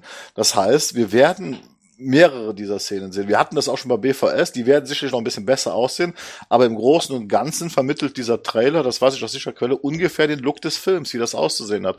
Und hier muss ich ganz einfach sagen, und hier haben wir das Problem, du hast recht, Blade Runner 2049 ist auch so viel aus dem Computer, aber der hat ja auch einen ganz anderen Ansatz. Und was wir hier haben, hier musst du Action inszenieren am Computer. Und da muss so viel gemacht werden, das ist ja nicht zu vergleichen mit dieser Arbeit, die bei Blade Runner reingesteckt wird. Und Villeneuve, äh, der ganz andere Möglichkeiten hatten als jetzt ein Snyder und ein Wieden. Das darf man auch nicht äh, vergessen. Das sind zwei verschiedene Paar Schuhe. Dazu kommt noch, wir sind hier in der Comic-Welt wo die, ich denke mal auch die Verantwortlichen sagen, das ist weniger schlimm, weil es halt in der Comic-Welt ist. Hm. Ja, gut. In der nächsten Sequenz wird Wonder Woman von Paradämonen angegriffen oder beziehungsweise sie befreit das Batmobil, glaube ich, von, von Paradämonen. Und der Flash äh, zischt auch noch hinterher, den sieht man ja kaum. Äh, kommt ja tatsächlich nur wie ein Blitz daher. Hat sich seinen Namen also äh, wirklich verdient. Ähm, und dann hat man anscheinend eine Szene reingeschnitten und reingeschnitten deswegen, weil man hier wieder eben diesen Glitter-Effekt sieht ähm, von einer lächelnden Wonder Woman. der Shot des Trailers yeah Ich, kann man, glaube ich, in zwei Richtungen sehen. Für dich war es ein Big Win. Und ich habe mir gedacht, so, jetzt reicht's. Ja, jetzt reicht's mir hier von dem, von diesem aufgesetzten, wir müssen hier gute Stimmung und Laune verbreiten. Ja, aber sie ist Ja, halt das verliebt war in mir- Batman. das war diese eine, dieser eine Schnitt zu viel, wo ich mir gesagt habe, jetzt reicht's. Also wenn ihr dem Publikum jetzt wirklich sagen wollt, dass, dass ihr jetzt hier äh, auf ein großes Action-Abenteuer mit viel Spaß aus seid, dann habt ihr das jetzt hiermit, seid ihr übers Ziel hinausgeschossen. Meiner Meinung nach. Das war mir einfach eine Spur zu viel in dem Moment, weil der Shot auch noch so deplatziert äh, daherkommt in dieser da, Sequenz. das ist wieder das Aber Pro- das, ist nicht direkt der Anschluss darauf, das ist eine andere Szene. das ist sie eine andere lacht. Szene, ja. Also Ja. da, da muss man erstmal auch wissen, was da passiert. Deshalb das im Trailer rein, weil es sieht so aus, als ob sie direkt, nachdem er wegfährt, dann lacht, aber man sieht deutlich, dass es komplett zu einem anderen Zeitpunkt stattfindet. Das hat ja auch Bernd auch gesagt, aber ich finde, äh, da muss ich ein bisschen Bernd widersprechen, weil ich auch eine andere Position mal hier einnehmen möchte, weil ich sonst ja auch immer viel mehr Aha, mach die Hose wieder zu, Freundchen. Oh. Äh, auf jeden Fall äh, ist es so, dass ähm, ich finde eigentlich diese ganze Montage irgendwie sehr spaßig. Irgendwie kommt mir mir das äh, Gefühl rüber, dass halt so ein Kampftrupp ist, der halt Spaß hat, miteinander zu kämpfen. Und das ist so dynamisch alles inszeniert, dass ich irgendwie, wow, irgendwie Spaß hatte. Ich habe mich selbst, ich wundere mich selbst, weil eigentlich mag ich solche aufgesetzte Sachen nicht, aber ich fand es irgendwie ganz witzig und dadurch, dass Gib die es zu, du bist in Gal Gadot verliebt und du verzeihst da einfach alles. Mensch, Nein, nein, red, doch nicht, red doch nicht um den heißen Brei herum. Ja, absolut. Das ist ja meine künftige Frau. Sie weiß es nur noch nicht. Auf jeden Fall äh, ist es so, dass äh, ich alle alle Komponenten, nicht nur Gal Gadot äh, gut finde, sondern äh, halt auch Aquaman. Ich finde, dass es irgendwie ein bunter Haufen, der cool ist. So, basta. Je- Jetzt muss ich aber mal fragen, Patrick, äh, wie du es ja gerade eben beschrieben hast. Gut, wir wissen aus Batman wie Superman, dass Wonder Woman den Kampf liebt. Ja, also die, die eine Szene mit Doomsday, wo sie dann ja auch äh, lächelt und dann wieder zurück in den Kampf geht. Aber trotzdem, wir haben es ja jetzt hier, zumindest will uns das auch der Trailer verkaufen, mit einer Apokalypse zu tun. Also mit, äh, glaube ich, der schlimmsten Invasion ever, die diesen Planeten betrifft. Und äh, da machen die sich mal schön Spaß draus. Also zumindest vermittelt das ja der Trailer. Ich meine, das kann man All- so sehen. Always looking on the bright side of life. So nach dem Motto, wir haben die totale Vernichtung und Naja, aber fairerweise muss man sagen, dass hauptsächlich ähm, Aquaman und Wonder Woman Spaß haben. Alle anderen gucken ja schon ernst. Der Flash. der Flash auch nicht. Ja, Also- aber Batman und Aquaman haben nicht so viel Spaß. Ne? Also ich, ich sehe ich sehe es so, die also ich ich vermute einfach mal, dass bei dieser Szene äh, die zum ersten Mal wirklich alle Bock haben zusammen zu kämpfen und das nicht mehr ist wie im ersten Teil äh, des Films wahrscheinlich, wo noch nicht ganz feststeht, ob sie zusammen kämpfen werden, weil weil dies und das irgendwie nicht gut äh, harmoniert äh, und irgendwie macht es mir Spaß, dieser Crew zu sehen, die wahrscheinlich zum ersten Mal irgendwie Spaß hat, äh, gegen jemanden zu kämpfen. Und äh, irgendwie finde ich das eigentlich recht passend im, im Einordnung von dem ganzen Comic-Universum. Also finde ich das schon irgendwie passend. Weil die vielleicht alle merken, selbst Aquaman, hey, das macht irgendwie gerade ziemlich viel Spaß mit Cyborg, der mich eben mal irgendwie auffängt, also dem Aquaman und äh, irgendwie finde ich passt das ganz gut. ja, sehe ich Okay. auch so. Ja, ich sehe es nicht so, ich sehe es so ähnlich wie Bernd. Ist halt auch. Wir sind auch alte, Wir sind alte grumpy Männer. old men. Ich wollte die pa Karte nicht auspacken. Ich habe ganz Ja, gedacht, sag ich jetzt so alten grimmigen. Ich meine, die. Zielgruppe bei den Filmen, die Zielgruppe sind zwölfjährige Jungs, würde ich mal behaupten. Das stimmt wohl, das stimmt wohl, ja. Das vergisst man ja auch immer wieder, auch wenn man äh, Batman wie Superman ansieht und eigentlich diesen düsteren Ton und den ernsthaften Ton eigentlich mag, aber wenn man sich vorstellt, dass das ein Franchise eigentlich auch für Kinder sein soll, dann äh, macht der, der macht der Film Sehr gewagt, ne? ist, ist es sehr gewagt, ja. Und, vor allem, ähm, wenn, wenn dann vor allem der R- R-Rated Cut, der danach rauskam. Ich kann mich noch ganz genau daran erinnern, muss ich kurz erzählen, auch wenn nichts mit dem Trailer zu tun hat. Und zwar, ähm, wo ich aus Batman vor Superman aus Berlin, also aus dem Berliner IMAX rauskam, und da war ein kleiner Junge, wo ich dachte, wieso ist der denn hier? Sagte er so, oh, Batman ist gar kein Held. Und äh, das, das Bild habe ich immer noch vor Augen irgendwie. Und von daher könnte es passen. Ja. Jetzt mal nächste Frage. Äh, so ein bisschen weiter. Da kommt ja diese Einstellung, also ich sag's in die Matchbox äh, Gedächtniseinstellung, äh, diese totale vor diesem Gebäude in Tschernobyl, wo diese rosa Penisse aus der Erde äh, da ragen. was, was, was, was findet da statt? Wachsen da irgendwelche Kristalle oder was schätzt, was meint ihr, was das darstellen soll? Ja, da bin ich mal aufs Artbook gespannt. Ich kann mir vorstellen, dass das so eine Art von Terraforming ist und dass eben Apocalypse so aussieht. Ja, ja, wahrscheinlich, sowas wird sein. Ich meine, man sieht ja schon in der einen Szene bei Aquaman das Zentrum von dem Ganzen, da ist ja so eine komische, neben dem Schornstein, da kommt irgendwas aus dem Boden raus und das denke ich mal, das werden einfach so Kristalle sind das, oder? So lilane. Ja, danach kommen da äh, ein, zwei Einstellungen weiter, siehst du dann wieder, dass es irgendwelche Metalltentakel um diese rosa Dinger drumherum wachsen. Hm. Ja. We will see. Probably in one month. Zumindest stechen sie noch so ein bisschen aus dem roten Szenario heraus. Vielleicht Mhm. ist das auch so ein farblicher Akzent, der dieses, ja, Also ich finde das inzwischen ein bisschen zu rot, muss ich ganz ehrlich sagen. Also das hat mir tatsächlich äh, in den ersten äh, Einstellungen alles ein bisschen besser gefallen, wo das ein bisschen differenzierter war. Ich habe hier im Moment so diesen Eindruck, dass das alles äh, ja ja in diesem quietsch-knallrot-Look ist ja. Ne? Also ich Wobei der Shot ja noch normal anfängt. Ne? Also er wird ja erst rot, äh, während das Batmobil da reinfährt. Äh, oder sollen dann diese roten Laserstrahlen dafür sorgen, dass das da so rot leuchtet alles? Keine Ahnung. Ja, und dann soll ja eigentlich das Highlight des Trailers kommen, also zumindest so eine Zuspitzung der Actionsequenz, aber das hat man hier, glaube ich, so ein bisschen vergeben. Also das Batmobil, was durch das Gebäude rast und letztendlich Aquaman aufs Batmobil springt, hat man halt leider schon in einem anderen Trailer gesehen. Finde ich schade. Da hätte man noch mal irgendwie was Größeres bringen können, wo man zumindest als, als Fan sagen kann, wow. Also da fehlte mir, das war so der ernüchternde Moment beim Betrachten des Trailers, weil ich mir gedacht habe, da müsste doch jetzt eigentlich noch was Besseres kommen. So ein Hero-Shot. stattdessen- Ist da in, in dem Shot von vorne, ist da Batmans Maske kaputt? Wegen von vorne. Weil wo Nee. Aqua, oder sieht das nur so aus, dass das, Ich glaube, das ist eine Spiegelung aus das ist eine Spiegelung. Maske. Ach so, ja, Mhm. könnte auch sein, ja, stimmt. Ja, und dann haben wir das neue Justice League, das neue, Justice League Logo, also das neue DC Justice League Logo, was ja jetzt nur noch in Kombination mit dem DC Logo verwendet werden darf, also ähnlich wie es damals beim Marvels Avengers war, in dem da eben das Marvel Logo drüber gedroht hat, so haben wir jetzt eben auch die DC Scheibe jetzt äh, darüber und auch die äh, Title Card ist ein bisschen bunter, ein bisschen ähm, mehr Farbe, ein bisschen mehr Effekte drauf, alles ein bisschen verspielter, alles ein bisschen mehr. Ja, und dann kriegen wir noch eine Szene hinterhergeschoben und ja, über die kann man sich jetzt, über, kann man sich streiten. Also das ist ja, wir befinden uns in Gotham und wie wir aus dem Mercedes-Spot eben wissen, kommt Bruce Wayne mit seinem Mercedes an und äh, treffen auf Wonder Woman und er hat eben Barry Allen im Gepäck. Und Barry Allen ist ganz fasziniert von dieser Welt, in der er sich auf einmal befindet und entdeckt das Bat-Signal und ähm, erwischt sich dabei, dass er das etwas zu laut ausspricht. Ähm, ich mag's nicht. Ich sag's gerade raus. Also da muss ich gar nicht drum rumreden. Ähm, mir kam Barry Allen in seinen Szenen eh immer schon ganz merkwürdig vor. Also ihr erinnert euch an den San Diego Comic Con Trailer, den Ja. allerersten, wo wir eine ganze Szene mit ihm bekommen haben. Und da fand ich das schon so ein bisschen awkward und so ein bisschen zäh. Und einen ähnlichen Eindruck habe ich ja auch, dass es eine ganz, ganz merkwürdige Art von Humor ist, die er an den Tag bringt. Die einzige humorvolle Szene, die ich bislang mit ihm gut fand, das war die auf dem Dach äh, des ähm, Ja, und Gotham die, Police Departments. Aber ist es nicht gerade, ist es nicht der, Humor, nicht der Humor, was er sagt, ist nicht der Humor, wie die anderen beiden drauf reagieren?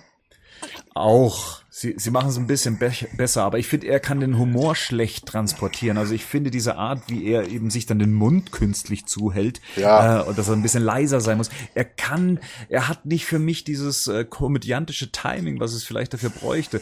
Ähm, vielleicht muss man Ezra Miller dafür besser kennen, äh, als dass man das dann eben als lustig empfindet. Ich finde es halt nicht so wirklich gekonnt. und das ist übrigens eine Joss Whedon-Szene.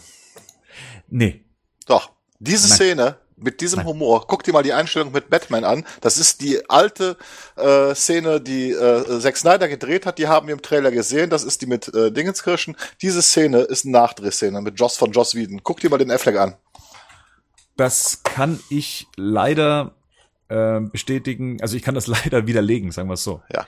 Ähm, es gibt äh, einen Trailer, der schon lange vor der Zeit, als Whedon an Bord kam, ähm, da wurde die Szene schon gezeigt.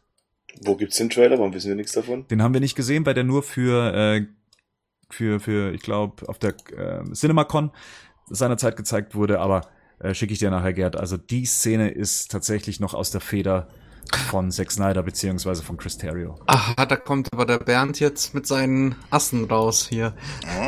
Ja, aber kann das denn nicht trotzdem sein? Es kann ja auch sein, dass das wirklich, aber guck dir mal den Affleck an, also dass die Szene dann umgeändert worden ist. Wirklich exakt so. Der Aff- Affleck sieht wieder anders aus. Der hat wieder dieses breitere Gesicht und du siehst auch wieder das künstliche Dunklerziehen an der Wange. Dass man dieses, das, das Gesicht wieder schmaler hinbekommt. Aber guck dir mal äh, die Proportionen an. Das kann sein, also vielleicht ist es die Reaktion von äh, Bruce Wayne, die dann, die wir jetzt als nächstes Jahr dann eben sehen, dass die neu ist. Ja, Ähm, aber die Szene an sich mit diesem Dialog und mit diesem Witz, die gab's. okay. Da, da bin ich doch bei dir, glaube ich dir, aber ich glaube, dass die Reaktion, die dann kommt, die ist dann von Wieden äh, dazu, entweder dazu oder abgeändert worden. Das kann gut sein. Und äh, tatsächlich störe ich mich auch ein bisschen daran, wie aufgelockert Bruce Wayne ist inzwischen. Mhm. Weil das müsste ja noch relativ am Anfang sein, also äh, zu dem Zeitpunkt äh, äh, weiß er, dass Aquaman erstmal nicht im Team ist. Also ich vermute mal, das ist relativ am Anfang. Er hat, hat Barry Allen und hat sich jetzt mit Wonder Woman getroffen, aber es ist noch diese Zeit, bevor Aquaman und, und, und Cyborg dabei sind. Und ich, ich, ich weiß, die Szene wirkt generell für mich komplett aufgesetzt. Also auch wenn die, der alte äh, Joke da drin sein sollte, äh, glaube ich dir auch, dass das so war. Aber auch dieser Abschluss dieser Szene, es wirkt einfach nicht aus einem Guss und vor allen Dingen, man sieht es halt auch im Standbild, du siehst die künstliche Nachbearbeitung bei, bei Affleck im Gesicht. Das ist, äh, da ist ganz bewusst, äh, äh, sind die Kontraste geändert worden in den Wangen und so weiter hier, um, um, um zu übertünchen, dass er dicker ist. Auch das, die, die grauen Haar, der graue Haaransatz fehlt Ja, übrigens ja. auch. Das ist, Da hast du recht. Ja, ja. Der sieht tatsächlich äh, in dem Moment wieder. Ähm, ja, ja, ja, ich gebe dir recht. Aber wie gesagt, die Szene Ja, selber nee. und der Humor waren schon immer da und Mhm. wahrscheinlich ist tatsächlich die Reaktion von ihm ähm, tatsächlich nochmal nachgedreht wurde. Auch sieht mir die ähm, der Zwischenschnitt mit äh, Gal Gadot tatsächlich auch ein bisschen Mhm. befremdlich aus. Aber Gut, das ist jetzt mal so ein bisschen hineininterpretiert in das Ganze. Ja, und damit war es es eigentlich schon. Der Trailer zumindest ist durch. Wir haben noch ein bisschen mehr Material bekommen durch einen äh, auf äh, na, Instagram. Instagram, ja. Instagram, ihr jungen Leute kennt das ja. Ähm, für mich ist ja gerade noch Facebook das höchste der Gefühle. Ähm, ja, da ist eine spezielle Art von Trailer veröffentlicht worden mit ein paar Szenen mehr und auch ein paar Dialogen mehr. Da hören wir Alfred zum Beispiel auch nochmal sprechen in einer ähnlichen wütenden Art, äh, wie er schon in Batman wie Superman mit Bruce Wayne gesprochen hat. Ähm, und zwar geht's dann darum, ob er denn überhaupt glaubt, dass dieses Team gut genug aufgestellt ist, beziehungsweise Ja. stark genug ist. Ja, und es gibt auch einen Badass-Shot, wo halt äh, Wonder Woman zu uns äh, Zuschauer hingesprungen kommt mit dem Schwert und äh, in Kampfhaltung ist. Das, das sieht eigentlich ganz gut aus. Und, und äh, da diese Einstellung hier, wo die äh, Heroes landen, wo man nur die Füße auf den Boden knallen sieht, hier so dieses Superhero-Landing ist da drin. Äh, ganz kurz äh, von Aquaman eine Einstellung mehr. Auch eine Einstellung von den Amazon, äh, Amazonen auf äh, Themyscira, wie sie kämpfen. Und dann halt eine Mischung aus dem alten Trailer, also den wir vor drei Monaten gesehen haben. Da sind auch ein paar Szenen wieder eingebaut worden.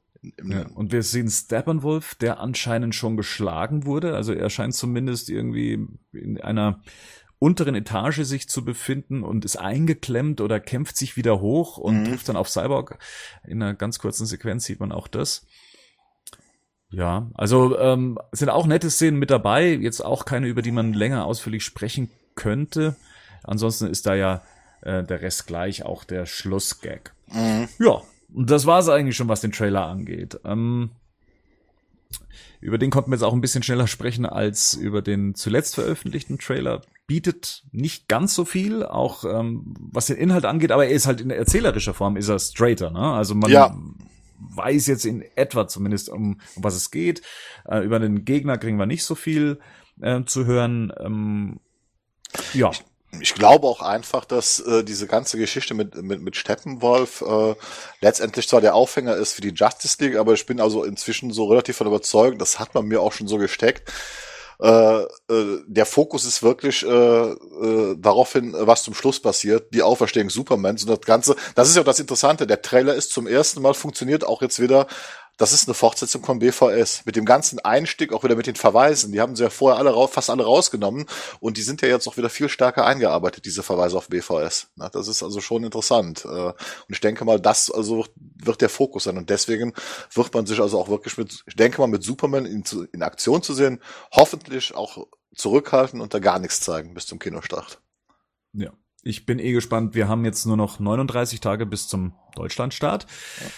Ähm, und äh, ich, sagen wir es mal so, der, der Trailer fixt mich jetzt nicht mehr an, dass ich mehr Bock auf den Film hätte. Ich, ich habe so oder so Bock auf den Film. Ich werde ihn auf jeden Fall schauen und ich bin eigentlich viel mehr gespannt, was für eine Art von Film es jetzt letztendlich wird. Ähm, werden wir alles, was wir in der Vergangenheit jetzt gehört haben, werden wir das im Hinterkopf gespeichert haben und den Film nur noch durch diese Brille betrachten, werden wir uns äh, fragen, äh, was wäre wenn gewesen, ähm, werden wir merken, dass manche Szenen von, von Whedon sind und welche sind von Zack Snyder und äh, funktioniert es überhaupt, diese zwei verschiedenen Stile zu mischen?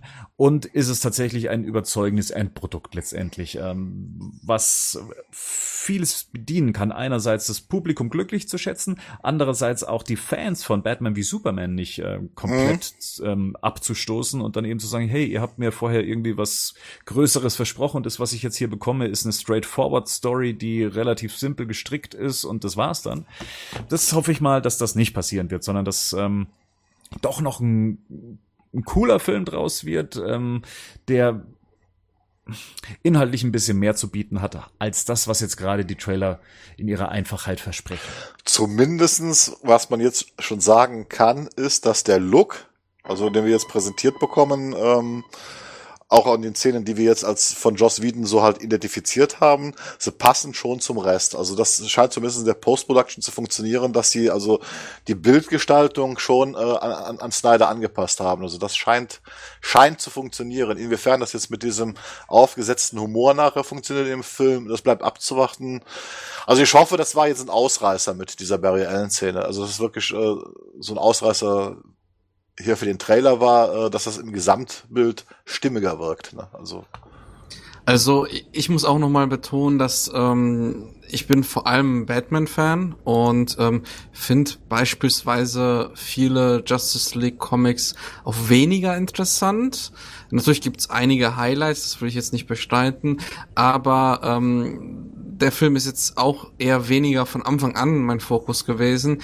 Ich finde es ähm, aber wie Bernd schon sehr ausführlich, sehr schön gesagt hat, ähm, sehr schön, was, was wird der Film uns kommunizieren über die Zukunft von von DC und ähm, was bekommen wir noch von äh, Batman vs. Superman mit? Und von daher ähm, sehe ich da mit niedrigen Erwartungen gehe ich in den Film, aber aber freue mich auf paar nette Szenen und ähm, hoffe, dass dass wir vielleicht auch äh, irgendwie überrascht werden und vielleicht auch erstaunt werden über wie Superman zurückkommt. Das ist so ein bisschen meine Hoffnung bei dem Film. Ansonsten halte ich die Erwartungen gering und von daher schauen wir mal. Hm. Weil du es gerade eben sagst, also was mich überrascht ist, dass eigentlich Bat die Batman-Karte gar nicht so groß gespielt wird in dem Trailer. Mhm. Er spielt gar nicht so eine große Rolle oder hat gar nicht so viele große Szenen, wo man eben sagt, wow, Batman, das damalige Zugpferd, ähm, sieht man hier in geilen Szenen, sondern es ist weiterhin Wonder Woman, die hier äh, sehr präsent in den Trailern vorkommt. Ja gut, das ist aber einfach dem Erfolg ja. von Wonder Woman geschuldet. Äh, äh, es heißt ja auch, also dass ist deswegen nicht mehr gemacht worden mit Wonder Woman, sondern es war schon immer äh, der Fokus, dass sie halt das Herz des Teams ist, so nach dem Motto, äh, die das tatsächlich irgendwie zusammenhält und Batman als Taktiker. Äh, das muss man dem Trailer jetzt auch ein bisschen zugutehalten. Tatsächlich äh, hat man jetzt den Eindruck, dass so alle Teammember so fast gleichwertig präsentiert werden. Wir hatten ja in den ersten Trailern schon so ein bisschen mehr den Fokus auf Batman und Bruce Wayne gehabt. Ne? Und das hat man jetzt hier so ein bisschen geglättet. Ja, ist also, es bleibt abzuwarten. Ich meine, Justice League, ich äh, finde die äh, Animated Justice League Serie, die finde ich hervorragend. Ne? Ähm, das kann ich nicht anders sagen. Äh, hat natürlich auch den Vorteil, weil man fast jede Episode sich auf andere Charakterkonstellationen halt äh, fokussieren kann. Äh, und da sind zum Beispiel, finde ich, die Batman-Episoden immer sehr gelungen, ne? wenn, wenn er im, im, Fokus steht hier. Ne? Auch so dieses Grumpy Old Man-Feeling, was er da da verbreitet in der Animated-Serie. Ich hoffe, das geht so ein bisschen in diese Richtung, was ist also, also auch hier äh, einführen. Genau, da finden der Gerd und ich uns immer wieder. In dieser mhm. Grumpy Old Man. Situation. Ähm, Rico, wo ja. bist du? Wo bist du? Ich bin da, okay. was ich? was bräuchtest du denn jetzt eigentlich noch? Ich meine, wir haben jetzt nur noch knapp 40 Tage bis zum, ja, bis zum Start des Films. Brauchst du noch einen Trailer? Nö. Also, ich weiß nicht, wenn Sachen rausgelassen wurden, dann wahrscheinlich, weil sie Inhalte spoilern, die ich vielleicht noch nicht sehen möchte. Und ich fände es einfach cool, wenn der Film einfach, ja, wenn nicht mehr so viel passiert ist, erstmal bis zum Release. Und ich hoffe, dass ich auch möglichst, ähm, dass möglichst wenig Spoiler bis dahin rauskommen. Beziehungsweise, dass wir den Film vielleicht früher sehen können, dann es mir egal ist. ja, Spoiler gibt's leider schon äh, genug. Es gab Testvorführungen, verschiedenste Fassungen wurden angeblich gezeigt. Ähm, und hier und da findet sich natürlich dann auch im Netz ähm, recht viel Story-Relevantes, von dem her gerne Augen zu.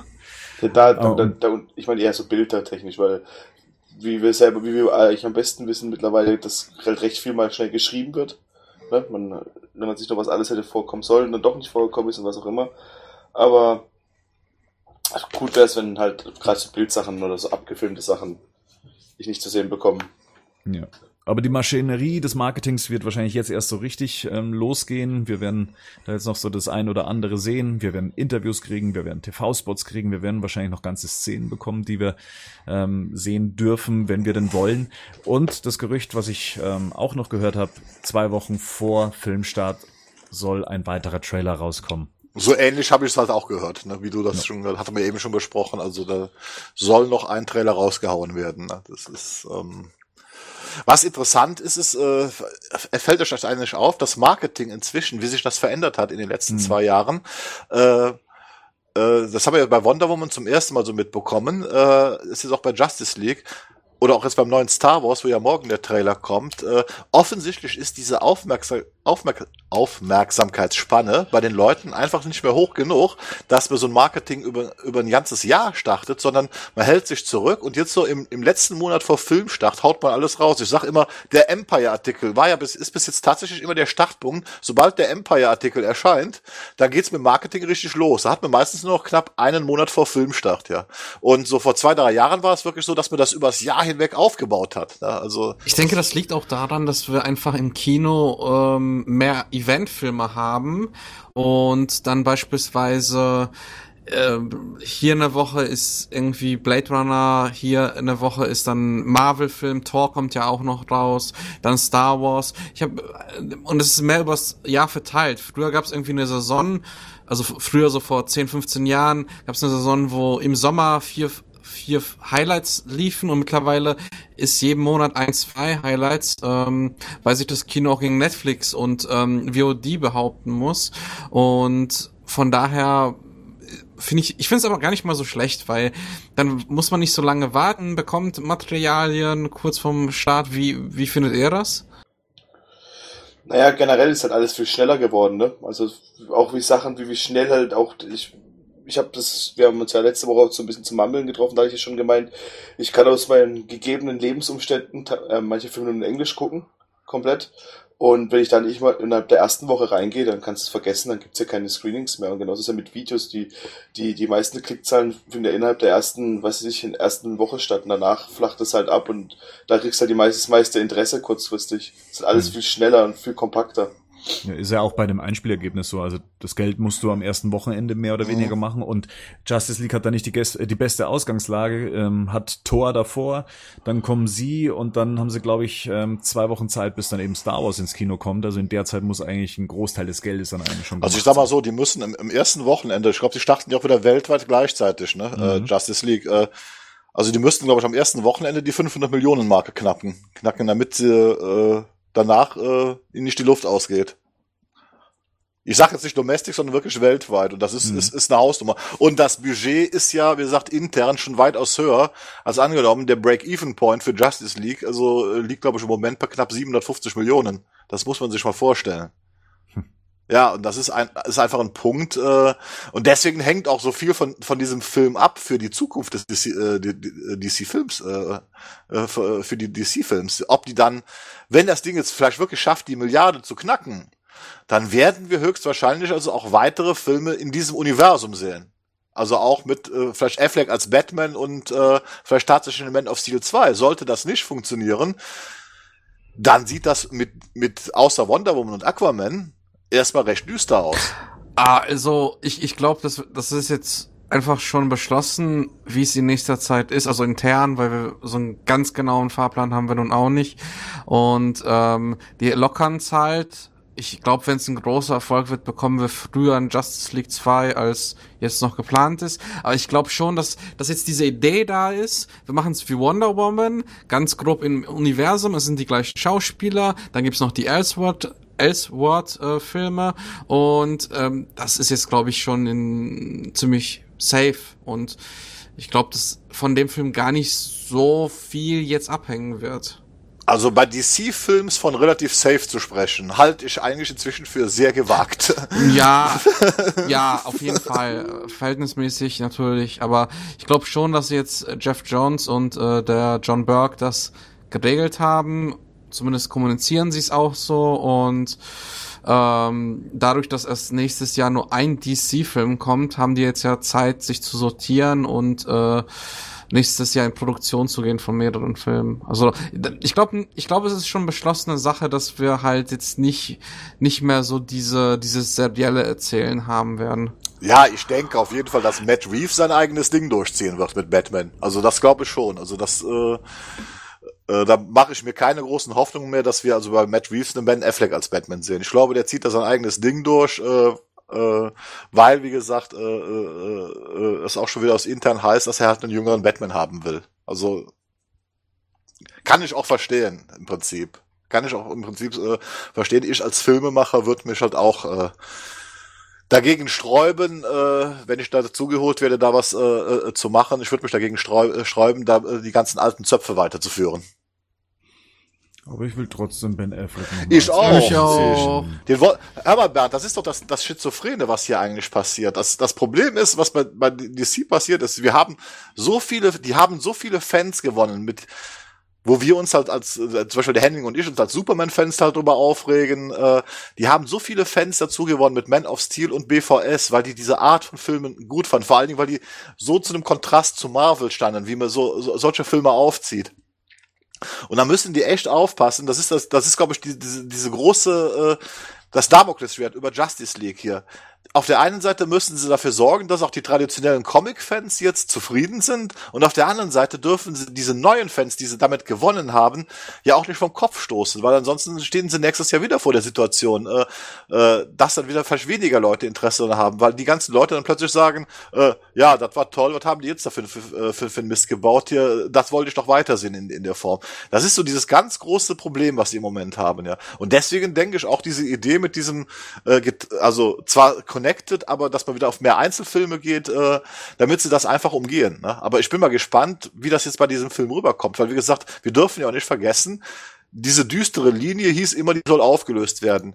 Aber Karlauer allein machen ja einen Film nicht äh, heller oder freundlicher. Die können ja nicht die Lösung sein, sondern geht es ja darum, eine Story zu finden, das so vernünftig aufzulösen, dass man denen zu Schluss auch glaubt, dass ihr Universum heller und freundlicher geworden ist.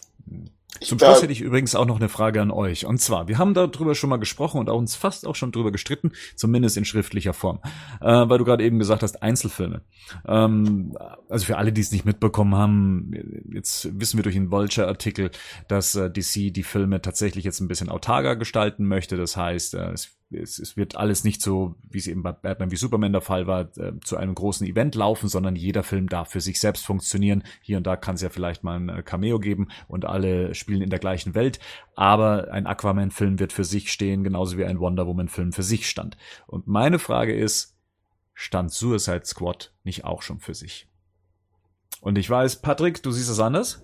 Ja, also äh, die Prämisse des Films ist ja, ähm, wir brauchen einen Trupp, falls äh, Superman äh, verrückt Als sein abgeht. nächstes Superman böse ist. Genau, ja. Und ähm, natürlich könnte man das anders schreiben, ähm, aber die Prämisse des Films wurde so fest verankert und so fest auch visuell aufbearbeitet, diese, dass es halt schon, also ich würde, ich würde ihn dazu zählen, dass es ein typischer DCU-Film, BVS, dann äh, Suicide Squad ist und ähm, ja dann Wonder Woman das Gegenbeispiel ist. Da müsste man schon fun fundamental ja eine andere Prämisse für den Film finden.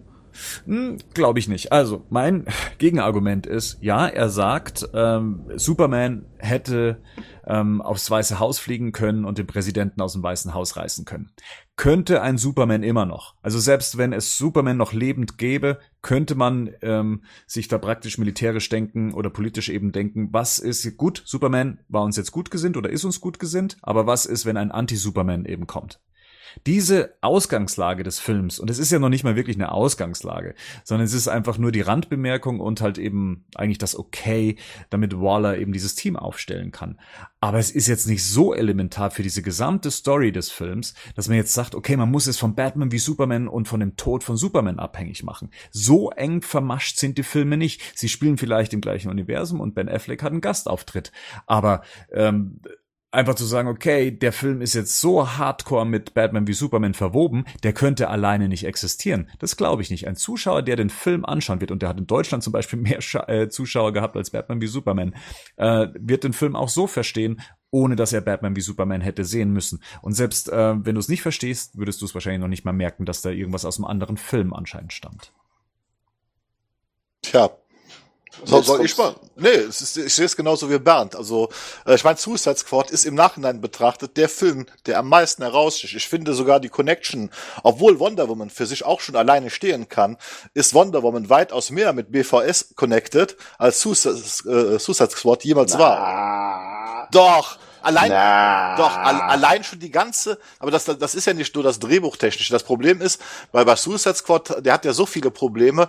Wie gesagt, das alles wirkt so zusammengestückelt und auch diese Cameos von Batman sind ja während der Drehzeit erst reingeschrieben worden, noch gedreht worden.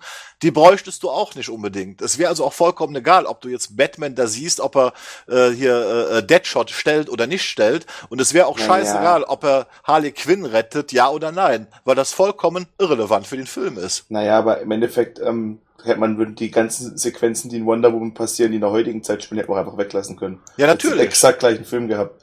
Und bei Suicide Squad müsste man schon mehr machen. Also wenn man den Film jetzt so nimmt und nachträglich entscheiden würde, dass der Film doch nicht mehr connected ist, hättest du mit, Su hättest du mit Suicide Squad definitiv die größere Arbeit wie mit Wonder Woman. Aber- Mit Wonder Woman musste einfach nee. eine, Nee, nee, nee, äh, nee. bei Wonder nee. Woman muss man einfach nur, Darf schon, mit? Wonder Woman muss man einfach eine Minute wegschneiden, dann ist es ein eigenständiger Film. Also, bei Suicide Squad, die Bei Suicide Squad einen Dialog abändern. Nein, Nein, nein, nee, das, da- da muss man nachdrehen. Das müsste bei Wonder Woman nicht. Da müsste gar nichts machen. Ne, dann Okay. machst du einfach ADR. Ja, genau. Also ganz kurz, also warum ich das so sehe, ist jetzt nicht nur die Prämisse, sondern eben auch die Batman-Szenen. Ähm, lass es mich so sagen, wenn man alle Szenen wegnimmt, sowohl bei Wonder Woman als bei Suicide Squad, ähm, die mit dem DCU zusammenhängen, also Batman-Szene, dann noch die die Superman-Anspielung am Anfang ähm, und dann bei Wonder Woman halt die Wayne Enterprise-Anspielung. Der Unterschied zwischen den beiden Filmen ist, Wonder Woman funktioniert für sich, wenn du diesen Schnitt machst.